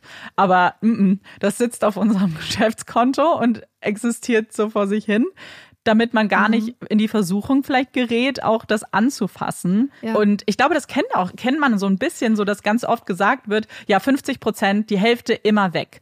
Und falls ihr das auch schon mal gehört habt, das ist halt daran bemessen, dass man sich A einen Puffer einbaut, weil der Höchstsatz sind ja, glaube ich, 40 Prozent, die man für Einkommenssteuer irgendwie, glaube ich, berechnet bekommt. Glaub, ja. ähm, irgendwie so, auf jeden Fall nicht ganz die 50, aber wenn man 50 macht, dann ist man eigentlich auf der sicheren Seite, weil du dann mhm. mehr zur Seite gelegt hast, als Einkommenssteuer theoretisch kommen könnte. Und da geht's jetzt Wo nur um die Einkommenssteuer, ne? Also nicht um genau. irgendwelche genau. anderen Steuern die Umsatzsteuer wird ja nochmal extern davor genau. abgezogen. Also ja, also die muss man ja direkt immer direkt jeden Monat, also je nachdem, wie viel Geld man verdient, jeden Monat müssen wir die oder Quartals, ja. äh, quartalsmäßig ans Finanzamt überweisen. Ja. Das ist, glaube ich, und ich, ich kannte das mich auch so, also auch als wir angefangen haben, wurde mir direkt gesagt, so macht direkt mhm. den Cut immer direkt, wenn das Geld kommt schon weil ich halt auch so indirekt so viele Geschichten gehört habe von Leuten, gerade so in anderen kreativen Branchen, wo es teilweise auf einmal sehr viel Geld gibt, wo Leute dann aber auch einfach denken, oh krass, so viel Geld auf dem Konto und dann ist das Geld irgendwann weg und dann kommt das Finanzamt und ja und dann wollen sie dein ganzes Geld haben. Ja. Das tut schon weh, muss ich ehrlich sagen. Und ist schon hart. Weißt du, was auch weh tut, was man irgendwie, glaube ich, in so einem Anstellungsverhältnis gar nicht so sieht, ist die Krankenkassenbeiträge. Ja, oh Weil mein die Gott, tut das ja weh. Also die werden ja festgelegt ja. und die bezahlst du ja auch, egal ob du Geld verdienst in dem Monat oder nicht. Ja. Und manchmal, wenn du halt kein Geld verdienst und wir sind ja schon in der KSK, äh, ist aber trotzdem so ja. viel Geld, äh, das ist, das tut richtig Das weh. tut richtig Und das Problem weh. ist, das ist auch so ein bisschen was bei der Selbstständigkeit. Du kannst es ja nicht abwarten. Das heißt, vielleicht ähm, ist das der Betrag. Und, und du musst es ja zum Beispiel auch vorher bei der KSK immer anmelden wie viel du in einem Jahr verdienst. Ich weiß es nicht. Ich, keine Ahnung. Ja, das wissen wir nicht. Ich kann es überhaupt nicht abschätzen. Und manchmal mhm. denkst du dann, oh, jetzt wird's weniger und dann hast du eine Sommerflaute und dann ist es doch sehr wenig Geld so. Aber ja. das kommt ja auch noch dazu. Das musst du ja auch noch zusätzlich zur Einkommensteuer, zusätzlich zur Umsatzsteuer kommt noch diese Krankenkassenbeiträge. Ja. Das ist wirklich witzig, weil das Ding ist, dass, also wir, ich bin super dankbar, dass es so etwas wie die KSK gibt, weil es halt wirklich die Hälfte dir ja schon mal nimmt, ähm, was ja wirklich super gut ist. Aber das tut, es ist halt wirklich trotzdem viel Geld. Und seit ich das halt wirklich von meinem Konto immer sehe, irgendwas passiert auch in mir, weil die buchen das halt ab und dann denke ich so, oh, ich müsste viel mehr zum Arzt gehen, dass ich muss dann mein Geld hier rauskriegen, was ich jeden Monat bezahle. Und das habe ich ja mhm. vorher auch schon bezahlt. Das ist ja nicht so, dass es, dass ich es nicht bezahlt ja. habe. Es ging aber gleich vom Gehalt ab. Deswegen hat man, habe ich es persönlich nicht so doll gespürt. Aber jetzt bin ich so, mhm. oh, ich müsste eigentlich viel mehr draus machen. Ja. Aber das ist natürlich was, womit man sich auch beschäftigen muss. So natürlich diese ganze Sache, so wie mache ich das mit der Krankenversicherung jetzt theoretisch? Kann man sich auch privat krankenversichern? Ja. Das ist natürlich auch eine Option. Aber das muss ja jeder für sich entscheiden. Genauso, und das glaube das ja. haben uns ja auch viele geschrieben, wie ist es mit Rente und so weiter? Du hast es ja schon gesagt, wir zahlen das ja ganz normal weiter. Und ich bin zum Beispiel mhm. noch privatrentenversichert dazu. Das habe ich halt vorher auch schon gemacht. Weil ich muss natürlich genauso vorsorgen, wie auch hoffen, also eigentlich die meisten Arbeitnehmer das oder Arbeitnehmerin machen müssen, weil das vielleicht sonst nicht reicht unbedingt. Ähm, aber wir zahlen halt trotzdem ganz normal rein in die Rentenversicherung. Ja. Oh, apropos das und Altersvorsorge, wo ja, ja, auch Immobilien ins Spiel kommen, zum Beispiel eine Sache, die man sich sehr gut überlegen sollte, wenn man sich selbstständig macht, ist, ob man zum Beispiel plant, eine Immobilie zu kaufen weil theoretisch äh, ist es sehr viel, also es ist durchaus möglich, aber es ist sehr viel schwerer, ähm, Immobilienkredite zum Beispiel zu mm. bekommen, mm, ja. wenn man selbstständig ist. Je nachdem, in welchem Bereich du selbstständig ist. Ich habe auch Freundinnen, die ähm, sich früh selbstständig gemacht haben und trotzdem gute Kredite bekommen haben, aber da spielt, glaube ich, auch, also haben wir drüber geredet, dann auch manchmal so Sachen rein, wie zum Beispiel, bist du seit oder ist deine Familie seit 70 Jahren oder so halt bei der gleichen Krankenkasse, ähm, ja. Barkasse oder seit, was weiß ich, 50, 60 Jahren. Dann ist es vielleicht was anderes, aber es ist grundsätzlich was, was man auf jeden Fall beachten soll. Das heißt, wenn auch so was dieser Zeitpunkt ist, wann mache ich mich selbstständig? Oder zum Beispiel wurden wir auch gefragt, wie sorgen wir vor, für wenn wir krank ja. sind? Natürlich, wenn wir krank sind, dann verdienen wir kein Geld. Ja, ist so. Ich würde dazu so. übrigens sagen, es, es geht nicht um Immobilien kaufen. Bei Mieten ist es ja auch so. Es ist so, dass Stimmt. jemand immer jemanden lieber nimmt, der in einem festen Arbeitsverhältnis ist. Da muss man sich jetzt keine Illusion machen. Es ist pauschal kann man sagen, dass es immer ein Risiko ist, selbstständig zu sein. Ich kann euch aber auch sagen, für alle, die Angst haben, lasst euch davon jetzt aber nicht komplett entmutigen. Ich bin jetzt auch umgezogen. Es war vollkommen fein. Es gibt immer noch Vermieter und Vermieterinnen, die irgendwie ein Herz haben, die auch darauf vertrauen, dass es halt kein Ding ist, weil am Ende des Tages mhm habe ich nirgendwo eine Sicherheit. Ich kann auch gekündigt werden in einem Job. Ich kann auch krank werden irgendwo. Mhm. Ich kann mein Arbeitsverhältnis auch verlieren. Deswegen finde ich es ein bisschen schade, dass wir da noch so dran festhalten. Es ist aber leider noch die Norm. Heißt aber nicht, dass es unmöglich mhm. ist. So, ich glaube, dass nee. man nicht künstlich jetzt, also dass, dass das, also wenn das der einzige Punkt ist, der euch vor der Selbstständigkeit aufhält und alles andere ist kein Problem, dann macht euch keine Gedanken. Außer ihr plant nächstes Jahr ein Haus zu kaufen und einen Kredit zu beantragen. Ja, dann, dann macht das zuerst. Mal mit der Bank nochmal oder so. Ja, also total. vorher auf jeden Fall einmal schauen. Ja. Einfach nur ähm, gar nicht, also weil das halt wirklich was ist, was man, glaube ich, beachten sollte irgendwie. Mhm. Und das ist es halt, glaube ich. Ich glaube, das Wichtigste ist, dass man sich halt einfach vorher informiert, ja. es gut abwägt und dann ist es halt das, was du gesagt hast. Man hat nirgendwo eine Garantie. Ja, man total. Hat, ähm, kann und, immer irgendwas passieren. Und was ich gerne sagen würde, weil das war der Tipp, der es ist ein ganz einfacher Tipp, aber das war der, der mir am Ende das Rest, die Restsicherheit gegeben hat, die ich so brauchte, war, dass du mir das gesagt hast, aber zum Beispiel meine Therapeutin hat das auch gesagt. Sie hat mich so gefragt, so was ist das Schlimmste, was passiert? Du hast Rücklagen, also du hast gewisse Sicherheiten, hast du. Was ist das Schlimmste, wenn du in einem halben Jahr zum Beispiel merkst, okay, es reicht doch nicht, es geht doch nicht? Dann suche ich mir einen Job. Dann mache ich vielleicht erstmal was anderes. Mhm. Dann mache ich einen Nebenjob. Dann suche ich irgend, vielleicht nicht mal in der Branche, in der ich war. Ich habe noch das große Glück, dass mir alle gesagt haben, oder dass es auch ziemlich wahrscheinlich war, dass ich auch in meinen alten Job hätte zurückgehen können und auch wahrscheinlich noch könnte. Aber dann mache ich irgendwas, wenn ich, oder ich mache erstmal einen Nebenjob nebenbei mhm. noch, um es ein bisschen aufzupuffern. So das Schlimmste, was passieren kann, ist, dass du vielleicht feststellst, es geht doch nicht. Und natürlich gibt es ein Risiko. Das ist auch da und das will ich nicht runterspielen. Aber trotzdem ist, glaube ich, ich glaube, man stellt sich manchmal das Risiko noch größer vor, als es vielleicht wirklich ist. Und mir hat es mhm. total geholfen, mich hinzusetzen und zu fragen, was ist, wenn es doch nicht klappt? Ja, dann gehe ich zurück. Dann suche ich mir einen neuen Job. Dann mache ich irgendwas anderes jetzt an der Kasse irgendwo. Das ist mir komplett egal. Erstmal, damit ich vielleicht noch mhm. Geld haben kann. Und das hat mich irgendwie sehr beruhigt, muss ich sagen. Vielleicht findet man irgendwie so seinen Weg. Und wie du gesagt hast, ich habe ja vorher sowieso schon alle möglichen Jobs gemacht. Ob ich dann nochmal in die, in die Küche gehe und nochmal Sachen abspüle, fein. Bin ich cool mit. Oder ähm, ich habe auch gedacht, so was kann mir passieren. Ich lande bei meinen Eltern wieder.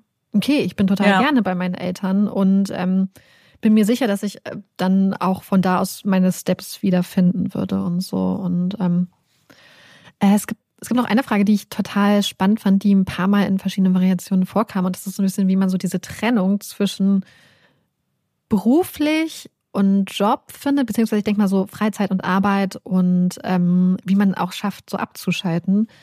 Ähm, schaffen wir das? Nein.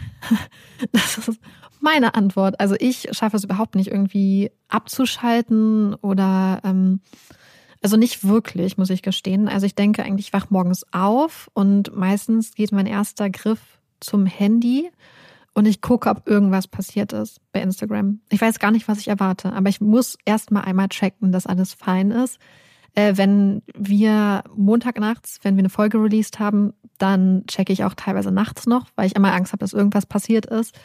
Und dann ist es halt, glaube ich, diese Tatsache, dass man halt irgendwie immer sein Handy so ein bisschen an der Seite hat und immer mal kurz checken kann. Dann, dass man sich, ja, ich weiß nicht, ich glaube, dass es auch wirklich, dass ich halt sehr lange abends arbeite, dass das immer so ein bisschen ineinander übergeht. Hm. Und dass wir viel am Wochenende arbeiten oder am Wochenende arbeiten und dass das halt so, man nicht so, man hat halt keine Tage, man hat halt einfach wirklich, du hast halt keinen Tag, an dem du nicht irgendwas mit dem ja. Beruf machst. Also du hast nie einen Tag, wo du nicht, hm, weil zum Beispiel manchmal denke ich, ach, das Wochenende habe ich nichts gemacht. Und dann mein, mein Freund so, ja, doch, du saßt den Tag da und hast aufgenommen. Was habe ich zum Beispiel vergessen, weil es nicht mein Fall war. Mhm. Oder ich denke so abends, oh, ich habe gar nichts gemacht und dann so, doch, du hast ganz viel Quellen zusammengesucht.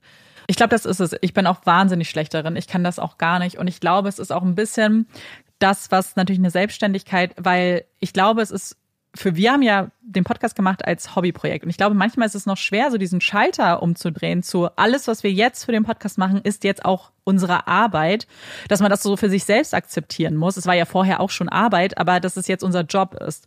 Und dass es mir nämlich dann auch total schwerfällt, wie du gerade gesagt hast, Dinge, wenn ich zum Beispiel bei Social Media einfach Nachrichten beantworte, dass ich das für mich akzeptiere als, das gehört auch zu meinem Job. Das steht jetzt in meiner Jobbeschreibung. Das ist auch Arbeitszeit irgendwie, dass man sich nicht, weil sonst fühlt man mhm. sich schnell, als ob man nichts tut eben, weil sich vieles ja. gar nicht wie Arbeit anfühlt, wie man es im klassischen Sinn hat. Also so dieses, wie man sich halt ja. oder auch vorher gewohnt war.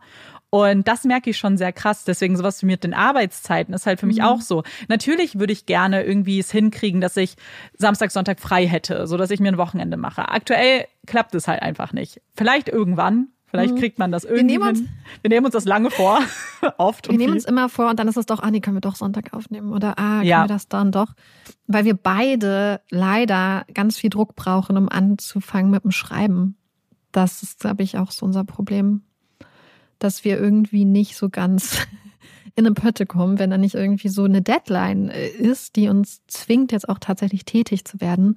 Und ich glaube, es ist auch manchmal so, ja, so, so dieses, dass man ganz viel, was man macht, gar nicht sieht irgendwie. Und ich habe dann zum Beispiel von der Zeit angefangen, dass ich mir manchmal abends wirklich nochmal konkret aufgeschrieben habe, was ich an dem Tag, und das ist tatsächlich ein Tipp manchmal, weil ich habe manchmal ähm, so das Gefühl, dass ich einfach und das ist jetzt einmal so ganz ehrlich, also wirklich einfach faul bin, dass ich super faul bin, dass ich nichts schaffe und dass ich nichts leiste. Was, glaube ich, voll schlimm diese, einfach diese Gedanken sind von so einer kapitalistischen Gesellschaft, die einem so eingetrichtert werden. Ich habe irgendwann angefangen, dass immer, wenn ich das habe und es mich belastet, dass ich diese Gedanken habe, dass ich es mir aufschreibe, dass ich mir aufschreibe, was ich an dem Tag geschafft habe.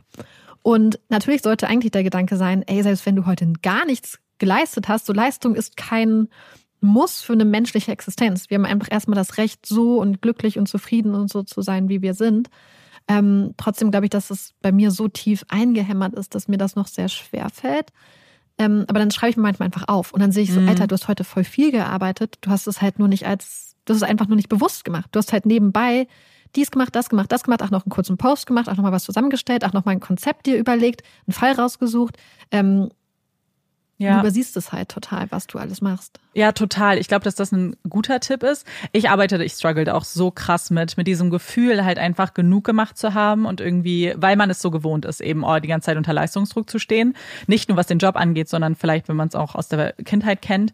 Und ich habe auch, also ich denke da ganz viel drüber nach und ich arbeite auch sehr stark noch daran und kann das auch noch nicht so hundertprozentig. Aber was zum Beispiel ich im Moment mache, ähm, ist so ein bisschen immer versuchen, rauszufinden, was genau jetzt zum Beispiel das Gefühl ist, was ich fühle und welche Angst mhm. möglicherweise mhm. dahinter steckt. Weil viele haben uns auch gefragt, wie ist das mit Zukunftsangst und Zukunftsängsten zum Beispiel. Mhm. Und das habe ich ganz oft. Ich habe manchmal Bauchschmerzen und denke dann so und dann versuche ich, rauszufinden, okay, was ist die Angst genau dahinter? Und die ist, okay, was ist, wenn ich zum Beispiel kein Gehalt habe jetzt nächsten Monat?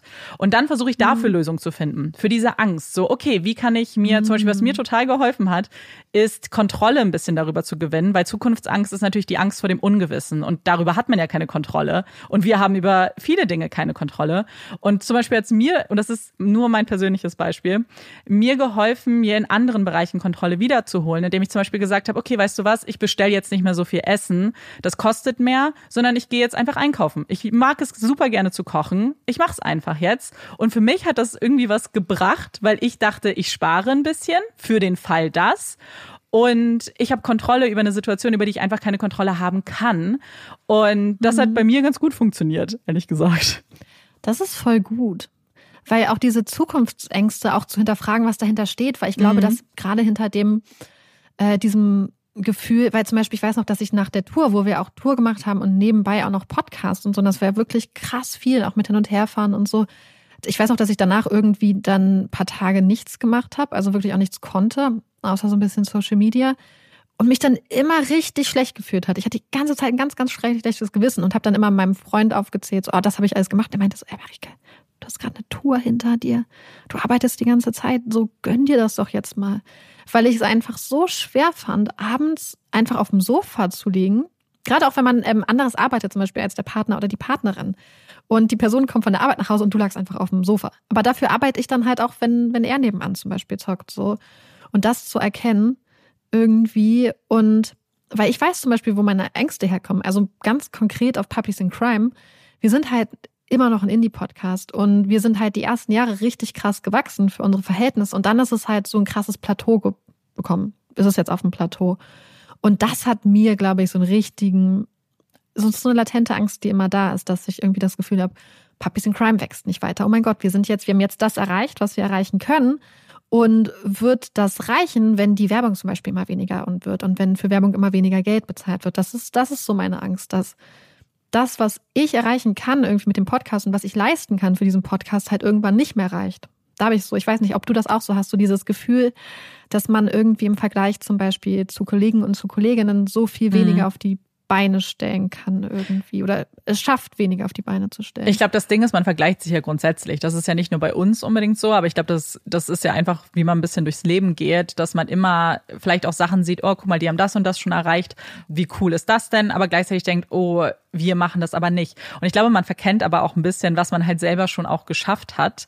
Ähm, und ich glaube, wie du gerade gesagt hast, die Tour ist ja genau das perfekte Beispiel dafür. So, wir haben auch das auf die Beine gestellt und wir haben eine Tour für nächstes Jahr schon announcen können, was ja auch super krass ist eigentlich.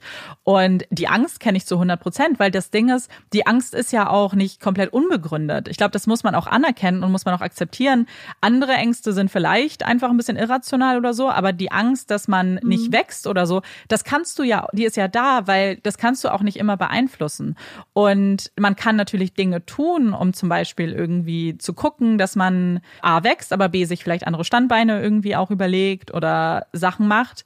Aber dass es natürlich eine Angst ist, die da auch ist und zu Recht ist. Und ich glaube, dass man wahrscheinlich da auch rausfinden muss, wie kann ich umgehen damit? Also wie kann ich das akzeptieren mhm. als Angst, die nun mal da ist? Und was kann ich dann aber faktisch tun, um mich selbst zu beruhigen, ja. damit ich nicht die ganze Zeit mhm. in diesem Angstzustand bin und in dieser Panik bin. Was würde mir halt mhm. halt helfen? So wie du, wie du sagst, so würde es mir jetzt helfen, unser Social ja. Media vielleicht neu irgendwie aufzubauen. So ist das was, was mir, mich dann positiver stimmt für die Zukunft zum Beispiel.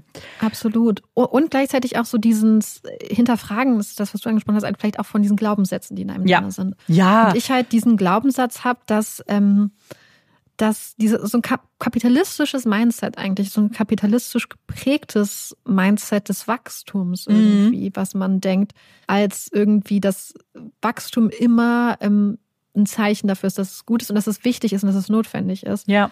Und dass man auch anerkennt, dass man, ähm, weil das ist eine Sache, die ich zutiefst glaube und wo ich eigentlich total traurig bin, dass ich das trotzdem für mich persönlich, nicht in Bezug auf andere Leute, da blickt man ja oft mit einer ganz anderen, ähm, mit einer ganz anderen Linse drauf, aber dass ich persönlich immer das Gefühl habe, du musst irgendwie was leisten und, und es hat auch ja. viel mit Selbstliebe zu tun, worüber wir gesprochen haben, um du musst irgendwie was leisten, um was be zu beweisen. So und warum denke ich dann, ja. dass ich so viel wirtschaftlich leisten muss, mhm. um das zu verdienen, weißt du, was ich meine? Aber auch, dass du zum Beispiel dir deine Pause auf der Couch erst verdienen musst, dass du ja. alles verdienen ja. musst. Du musst, dass ich den Film jetzt gucke, muss ich mir verdienen, dass ich jetzt vielleicht auch einen längeren Spaziergang mache, muss ich mir erst verdienen. Das ist ja wirklich eigentlich eine, wenn man es laut ausspricht, das ist ja voll die krasse Erwartungshaltung an einen selbst. Und ja. das Problem ist, ich weiß nicht, ob das bei dir so ist, bei mir ist es auf jeden Fall so, dass wenn ich in meinem Kopf nicht denke, dass ich es mir verdient habe, dann entspanne ich ehrlich gesagt auch gar nicht. Dann sitze ich da, nee. guck den Film, aber so eine kleine Stimme in meinem Kopf ist die ganze Zeit so, hm, hättest aber auch was machen können hm, mhm. so, mhm. und dann bin ich auch nicht entspannt danach, sondern denke mir dann, ja, okay, kacke, hätte ich vielleicht doch die Zeit anders verbringen können. Und ich glaube, dass das ganz, ja. ganz viel Arbeit ist, aber dass man das unbedingt machen muss, weil sonst kommst du ja gar nicht raus aus diesem Hamsterrad. Du bist ja die ja. ganze Zeit nur äh, nie genug und machst nie genug. Das ist ja, da, da gibt's ja. Und ich glaube, ja. man muss auch anerkennen, weil was ich auch manchmal hab, kennt ihr da draußen vielleicht auch, falls ihr äh, schreibt es gerne, dieser Gedanke, dass man seine Freizeit, seine Entspannung richtig entspannen muss. So zum Beispiel, ich weiß, dass ich ganz oft nicht in der Lage bin, wenn ich äh, zum Beispiel jetzt eine Folge released habe, danach irgendwas zu machen. Danach ist das Einzige, was ich noch machen kann, ist ähm, Modern Family anzumachen und am Handy zu daddeln. Mehr kriege ich nicht hin. Ich kann danach nichts mehr machen. Und das hält meistens auch ähm, mindestens noch einen Tag an, dass ich wirklich nicht wirklich was aufnehmen kann, dass ich nicht richtig nachdenken kann, dass ich einfach richtig erschöpft bin. Und gleichzeitig habe ich auch immer das Gefühl, dass ich dann meine Freizeit nicht richtig nutze, weil ich könnte ja ein Buch lesen oder ich könnte ja Yoga machen oder ich könnte ja in eine Bar gehen und mich mit Leuten treffen. Und ohne darauf anzuerkennen, ey, nee, dein Körper kann das gar nicht. Dein Gehirn ist jetzt leer, es muss sich jetzt erstmal regenerieren. Und da ähm, das muss ich mir auch immer wieder auch sagen, so, dein Gehirn braucht jetzt Pause, du kannst jetzt auch gerade nichts anderes machen, akzeptier das jetzt einfach, akzeptier das jetzt, dass das die Grenze deines Körpers ist. Und das hat mir auch total viel geholfen, dass ich das jetzt so bewusst weiß und und, und ich glaube, die Sache ist, ist ja auch immer so eine Wellensache. Also an manchen Tagen klappt es super, dass man sich sagt, hey, ich habe jetzt, ich mache jetzt einfach Pause und egal, ob ich was geleistet habe oder nicht, ich mache jetzt einfach das. Und ja, weil warum denken wir dann immer, dass das, was eigentlich das Leben ausmacht, so Sachen, sich mit den Sachen zu beschäftigen, die man schön findet, die man toll findet, warum denken wir, dass das die Belohnung ist? Warum mhm. denken wir nicht, dass das eigentlich der Sinn des Lebens ist und dass die Arbeit, die wir erreichen, einfach nur ein Mittel zum Zweck auch auf gewisse Art und Weise ist? Ja. Wobei wir natürlich das Privileg haben, etwas zu machen, was wir lieben. Ja, total. Und ich sehe das auch als riesiges Privileg, muss ich auch sagen. Und daran versuche ich mich übrigens auch in solchen Situationen zu erinnern, so immer zu denken, wenn ich, also dass es, dass ich super unfassbar dankbar dafür bin, weil diese, das Problem besteht ja auch nicht nur jetzt in, seit der Selbstständigkeit. Das habe ich ja vorher auch schon gehabt und irgendwie schon immer gehabt. Mhm. Und es zeigt sich nur jetzt, weil es noch mehr Bereiche betrifft, die man vorher nicht so gespürt hat und weil man jetzt noch mehr Raum hat, weil sich eben manche Dinge gar nicht wie Arbeit unbedingt anfühlen. So wenn ich manchmal auf der Couch liege und irgendwie eine Doku gucke, dann denke ich manchmal so, hä, mhm. das ist ja komisch, dass das jetzt hier mein Job ist. So, es fühlt sich nicht an wie, oh, ich sitze an einer Excel-Tabelle zum Beispiel. E-Mails beantworten fühlt sich ja. immer mehr wie Arbeit an, zum Beispiel als eine Doku zu gucken für Recherche oder einen Podcast zu hören, ein Buch zu lesen. Aber ich bin halt auch so, das ist halt mega viel genau, es ist halt mega viel Arbeit und man muss da konstant dran arbeiten. Und trotzdem versuche ich mich dann immer eben an die positiven Sachen auch zu erinnern weil das motiviert mich halt dann auch, äh, wenn ich manchmal unmotiviert bin, was zu machen, halt dran zu bleiben. Weißt du, was ich meine? So jetzt ein bisschen in die andere Richtung. Mhm. Das, ja, es gibt ja Tage, wo man auch zum Beispiel einfach keine Lust hat. Irgendwie. Ich glaube, ich muss wirklich sagen, es gibt, äh, wenn wir zum Beispiel anfangen zu schreiben, das fällt mir so schwer, wenn ich nicht richtig kreativ bin. Ja. Es ist wirklich eine der, mhm. Der schwierigsten Aufgaben, wenn du nicht in einem kreativen Mindset bist, dich hinzusetzen und zu schreiben. Mhm. Ich habe, ich, ich, ich kann das gar nicht. Ich mache es ja trotzdem, wir müssen es ja machen. Mhm. Aber ich liebe die Tage, wo ich auch da Bock drauf habe, weil sonst dauert es auch mhm. immer länger. Das weiß ich auch immer. Was mich da total motiviert hat, ist, als ich ja jetzt in New York war und so, die letzten Tage haben dann die anderen Mädels schon so gesagt, oh nee, jetzt geht's wieder zurück in den Job und waren alle schon so und ich habe ich saß da und war so krass, ich kenne dieses Gefühl. Ich erinnere mich so gut an dieses Gefühl, wenn man der Urlaub zu Ende war man wusste, es ist Montag und ich habe so realisiert, ich habe das nicht mehr. Ich habe dieses Gefühl nicht mehr von, ich komme zurück und muss an meinen Arbeitsplatz. Auch wenn ich natürlich arbeiten muss. Ja. Aber weißt du, was ich meine? Dieses Gefühl war nicht mehr da. Und das hat mich dann sehr motiviert. Weißt du, was ich dann manchmal mache? Was dann denn? arbeite ich halt im Bett. Ja, das ich auch. Ich oh mein Gott, ich liebe aus dem Bett zu arbeiten. So, das finde ich immer dieses Wissen so, weißt du was? Du arbeitest heute im Bett. Du editierst heute im Bett, weil du kannst. Ja. So. Und das, das liebe ich auch total. So, das finde ich total motivierend, weil ja, bei mir ist es auch manchmal hast du sogar keinen Bock, aber ich glaube, das wäre auch so ein Tipp tatsächlich. Grundsätzlich für kreatives Arbeiten, aber auch wenn man sowas, so Selbstständigkeit macht, ist einfach anfangen. Und zwar nicht ähm, das, die Möglichkeit hatten wir früher nicht, weil wir unsere Fälle meistens halt ähm, ähm, eine Stunde oder so, bevor wir aufgenommen haben, fertig geschrieben hatten und wir gar keine Möglichkeit hatten, nochmal drüber zu lesen und das nochmal zu korrigieren. Aber jetzt, wo wir diese Möglichkeit auch noch haben, in den meisten Fällen zeitlich, ähm, weiß ich, dass, okay, ich fange einfach an, ich schreibe einfach erstmal und ich kann alles nochmal umschmeißen. So, und das, das mache ich auch total oft. Also ich mache das ganz oft, dass ich erstmal ein paar Seiten schreibe und alles, was ich dann schreibe, schreibe ich dann immer nochmal. Also zum Beispiel gestern habe ich ähm, 15 Seiten abgetippt. Also ein Teil davon hatte ich schon geschrieben, ein Teil nicht. Diese Freiheit zu wissen, dass ich bin mein eigener Boss, das heißt, ich kann, wenn ich möchte, das alles auch nochmal neu machen und ich fange aber überhaupt erstmal an, um überhaupt erstmal ins Schreiben zu kommen. Und manchmal hilft es mir tatsächlich auch, wenn ich theoretisch schon einen Teil geschrieben habe und dann die nächsten Seiten schreiben will, dass ich erstmal den ersten Teil nochmal durchgehe, vom Ton her und der Schreibart anpasse und dann bin ich schon so im Schreibflow, dass ich dann einfach so, dass die nächsten Seiten sich dann viel leichter schreiben. Aber weißt du, was ich ganz schlimm finde, wo, wo, wo ich mich immer nicht zu motivieren kann? Ist, beziehungsweise ist halt so ein bisschen das Problem, was zu diesem Job innewohnt. Wir schreiben den Text, dann editieren wir den Text nochmal, dann lesen wir den Text nochmal vor und dann müssen wir den Text nochmal editieren. Und dann bin ich immer schon komplett fertig mit den Nerven. Und wenn dann noch irgendein Problem ist mit dem Text, die Vorstellung, ich muss mir das jetzt nochmal anhören, das finde ich so unaushaltbar, unglaublich schwer, dass ich weil, weißt du, manchmal, wenn irgendwie so, ah, da ist noch ein Fehler oder dies oder das, müssen wir manchmal nochmal Probe hören. Ja, das kenne ich. Ich finde das auch, also es ist schon, äh, man hat ja so viel Zeit mit dem Fall verbracht, so ich liebe das halt dann zu erzählen, weil es dann raus ist in der Welt, bei Marike erstmal. Aber dann ist halt wirklich so, das, das Editieren mag ich meistens auch noch, weil es sowas, irgendwas so, ich weiß nicht, das hat was ein bisschen Beruhigendes tatsächlich manchmal, habe ich das Gefühl, weil ich sitze dann da so fast so meditativ manchmal.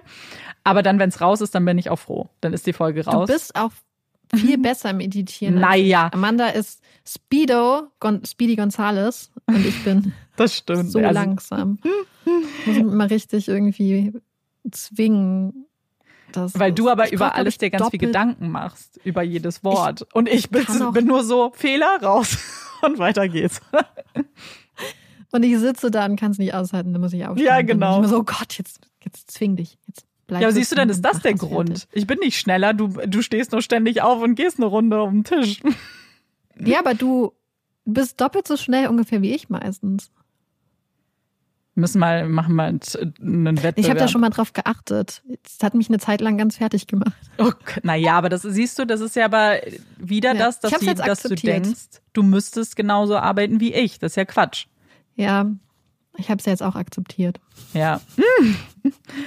Eine Sache, die ich auch noch ganz, äh, ganz spannend fand, weil ein paar uns ja auch irgendwie geschrieben haben, dass sie selbst auch selbstständig sind und auch so andere dann gefragt haben, so, oh, irgendwie lohnt es sich jetzt noch einen Podcast zu machen, weil das war so eine Frage, da war ich so, hm, ich glaube, es ist so ein bisschen die Frage, was man meint jetzt mit lohnt es sich, sich selbstständig zu machen oder lohnt es sich, dieses Projekt anzufangen.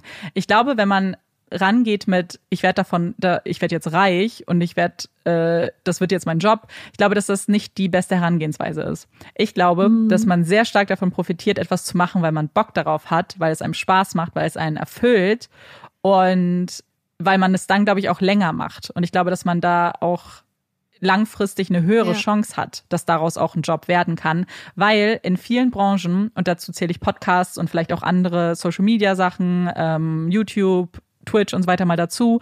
Ich glaube, dass man nicht garantieren kann, dass daraus jemals ein Job wird bei ganz vielen. Mhm. Und ich glaube, die Chance, wie es dazu werden könnte, ist natürlich erstmal was zu machen, worauf man Lust hat und was einem gefällt und was man lange macht und sich, äh, ja, so quasi ein gutes Produkt erstmal zu haben und dann zu hoffen, dass es vielleicht so wird und natürlich auch Schritte zu ergreifen, wenn man das kann. Mhm. Aber das fand ich eigentlich auch ganz spannend, weil ich glaube, manchmal ist auch, mach es, aber halt nicht aus der Motivation, weil du jetzt denkst, damit wirst du selbstständig. Vielleicht. Mhm. Ich glaube, das ist, ich glaube, das ist genau perfekt geantwortet. So, wir hatten das große Glück, dass wir zu einem Zeitpunkt quasi auf den Markt gekommen sind, als es wirklich noch so gut, also da hatten Mord of X haben, glaube ich, vor einem Monat oder so vor uns angefangen oder eine mhm. Woche. Ich glaube, die haben im November angefangen, ich bin mir nicht mehr sicher. Ähm, Darf's ein bisschen hat mit uns auch gleichzeitig angefangen. Und da gab es halt noch nicht so viel andere Leute. Alex war schon länger im, im Game, hatte ich ja auch immer gehört. Ja. Verbrechen von dem an und so natürlich die ganz großen Mordlust. Zeitverbrechen, aber das war echt ein krasser, äh, krasses, krasses Glück, dass wir so auch als kleiner Indie-Podcast gefunden werden konnten. Zum Beispiel, ich weiß, dass am Anfang so eine, gab so eine Facebook äh, True Crime Gruppe für Mordlust und ich glaube, das hat mhm, uns zum Beispiel geholfen, stimmt. dass Leute uns da gepostet haben da gab es halt einfach als kleiner Podcast viel mehr die Möglichkeit, wahrgenommen zu werden. Mittlerweile gibt es sehr, sehr viele Podcasts. Das heißt, ja. ich glaube, es ist sehr viel schwerer, da irgendwie hinauszustechen. Und damit möchte ich auf keinen Fall sagen, dass man keinen Podcast machen soll, weil mhm. es ist eine super coole Sache. Es ist kreativ, es macht Spaß, es ist, man, man schafft theoretisch was für die Nachwelt. Ich meine, überlegt euch mal, falls ihr zum Beispiel Kinder haben wollt, können die später eure Podcast-Folgen hören, je nachdem, über was ja, ihr redet. Ja, das ist krass. So, man braucht nicht viel. Man braucht ähm, Mikro und das war's basically schon und halt ein Laptop. Vieles dann ist dann halt umsonst und Mikros gibt's halt schon sehr günstig. Und deswegen kann ich wirklich Leuten immer empfehlen, wenn sie Lust haben, das auszuprobieren, das auf jeden Fall auszuprobieren. Aber wie du gesagt hast, wenn man, also wenn ich, ich habe ja auch zum Beispiel das Buch geschrieben, Travel Girl, und ich habe es einfach nur so geschrieben, weil ich immer wusste, oh, warum schreibe ich nicht mal ein Buch und hey, ähm, du hast die ganzen Sachen gemacht, ähm, schreib doch einfach ein Buch daraus. Und dann habe ich das halt einfach so nebenbei als Spaß gemacht. Dass das dann wirklich, und das war ja echt, das ist was, fünf Jahre oder so, nachdem ich es geschrieben habe, rausgekommen, zufällig, weil irgendwer zufällig mein, ähm, mein Mäppchen da aus diesem Stapel rausgezogen hat von Einsendungen, wo es auch so viele Absagen von Verlagen gegeben hatte. Und bei Tienemann hat dann irgendwer das gelesen und gesagt, ja cool, wenn ich das geschrieben hätte mit dem Gedanken, boah, damit verdiene ich Geld, wäre es so eine Enttäuschung gewesen, weil ähm, als erfolgreiche Autorin und als erfolgreicher Autor verdient man bestimmt ganz gut. Als Newcomer-Autorin mit, ähm, wie ich zum Beispiel, obwohl wir Puppies in Crime haben, du verdienst nichts. Ich habe so wenig Geld davon mitverdient, dass ich damit vielleicht einen Monat so meine Basics bezahlen kann. Also Miete und Krankenversicherung und so und Essen und so. Aber da, sonst ist es wirklich nicht viel Geld, ne? Ja, und, und deswegen ähm, wäre ich wirklich mit dieser Motivation rangegangen, wäre es halt voller Letdown gewesen. Dadurch, dass ich aber einfach rangegangen bin und dachte, ich habe Erfahrung, ich habe eine Geschichte, ich möchte einfach ein Buch schreiben, macht es mich total glücklich, dass ich halt ein Buch veröffentlicht habe. So, und dass ich Bücher im Regal stehen habe, wo mein Name draufsteht und, und äh, wo ich so viel, wo ich auch die ein oder andere Person mit zum Lachen bringen konnte. Und das ist halt das Krasse, das ist das, was dieses Buch für mich bedeutet. Wäre es mein Job gewesen, wäre es ein sehr, sehr schlechter Stundenlohn gewesen, tatsächlich. Also war eher so ein Ego-Projekt, wenn man so möchte. Ein Herzensprojekt halt. Und das ist es. Ich glaube, das ist, ich glaube, dass man wirklich sehr doll davon profitiert, wenn die Motivation eben genau das ist. Zu sagen, ich habe da Bock drauf, ich mache jetzt, ich schreibe dieses Buch und cool, wenn was dabei rumkommt. Cool, wenn das dann irgendwann in den Regalen steht und so. Aber wenn nicht, dann ist es jetzt nicht mein Job. Da hängt jetzt nicht zum Beispiel irgendwas dran. Ich würde halt niemandem empfehlen, zum Beispiel seinen Job zu kündigen und dann anzufangen mit Podcasting oder nee. so. Und das ist bei vielen Sachen, glaube ich, so. Ich glaube, erstmal machen, ein bisschen austesten, gucken, ob das wirklich auch irgendwie, ob man da sich vorstellen kann, das vielleicht auch lange zu machen. Um, ähm, und dann einfach zu schauen. Und vielleicht muss man erstmal die Doppelbelastung halt machen. Außer natürlich, wenn es nicht geht, dann an nicht machen. Ne? Achtet auf euch ja. bitte. Ganz wichtig. Das ist es halt, weil ähm, selbst abgesehen davon, dass psychische Gesundheit so oder so unglaublich wichtig ist, unabhängig davon, was sonst noch geht, äh, wenn ihr selbstständig seid, ist das halt auch euer Kapital.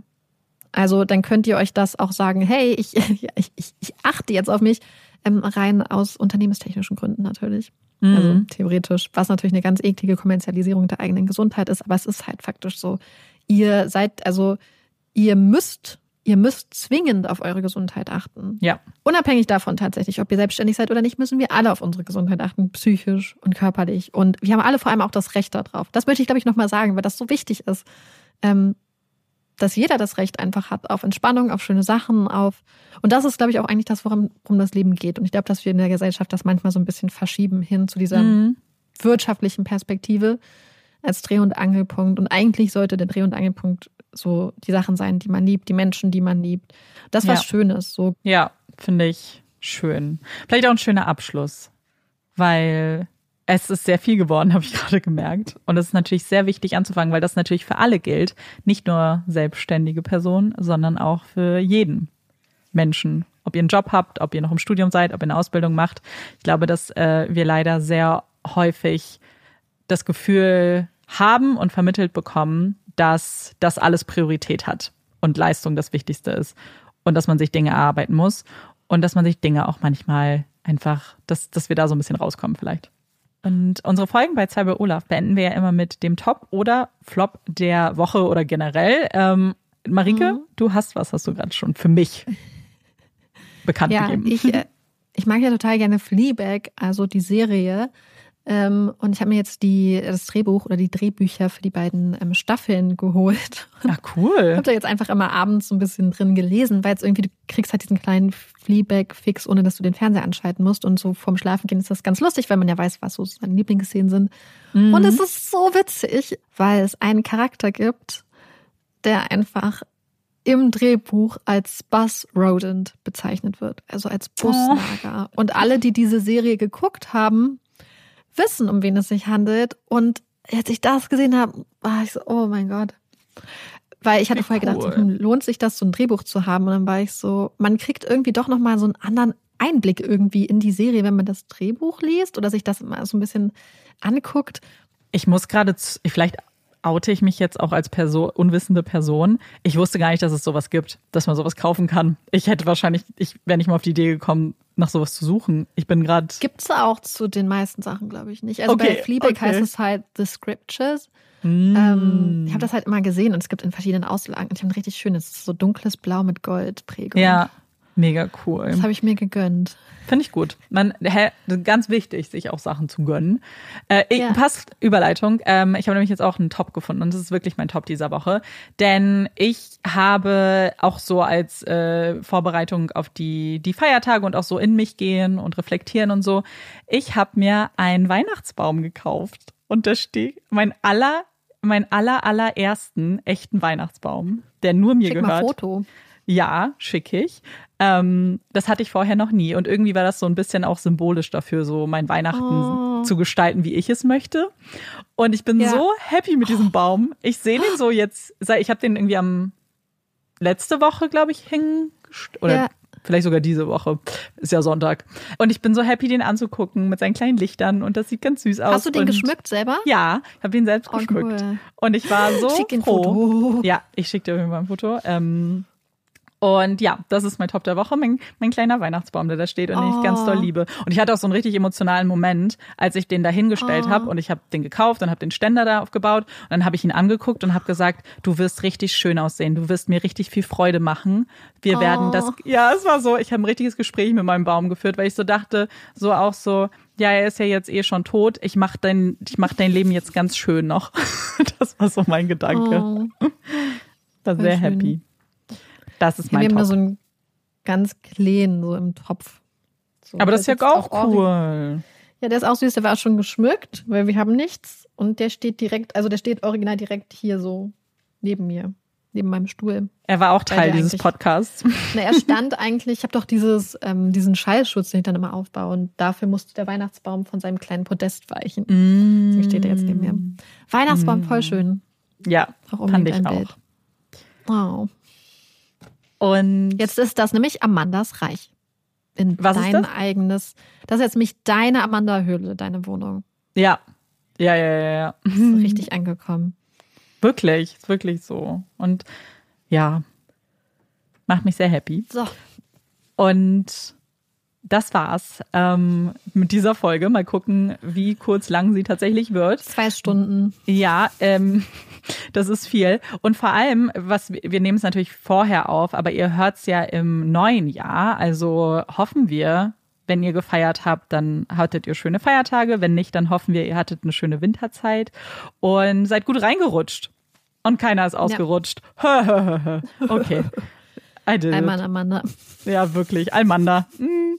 Ähm, ja, vielen Dank, wenn ihr zugehört habt. Wir hoffen, euch hat das gefallen. Wir hoffen, dass wir bald wieder zwei bei Olaf machen. Ähm, eine richtige Timeline können wir aktuell nicht machen. Wie ihr in dieser Folge gehört habt, sind wir überfordert mit, mit allem. Äh, und nächstes Mal hören wir uns dann wieder bei Puppies and Crime mit einem True Crime Fall. Ich bin Amanda. Ich bin Marike. Und das war zwei bei Olaf. Tschüss.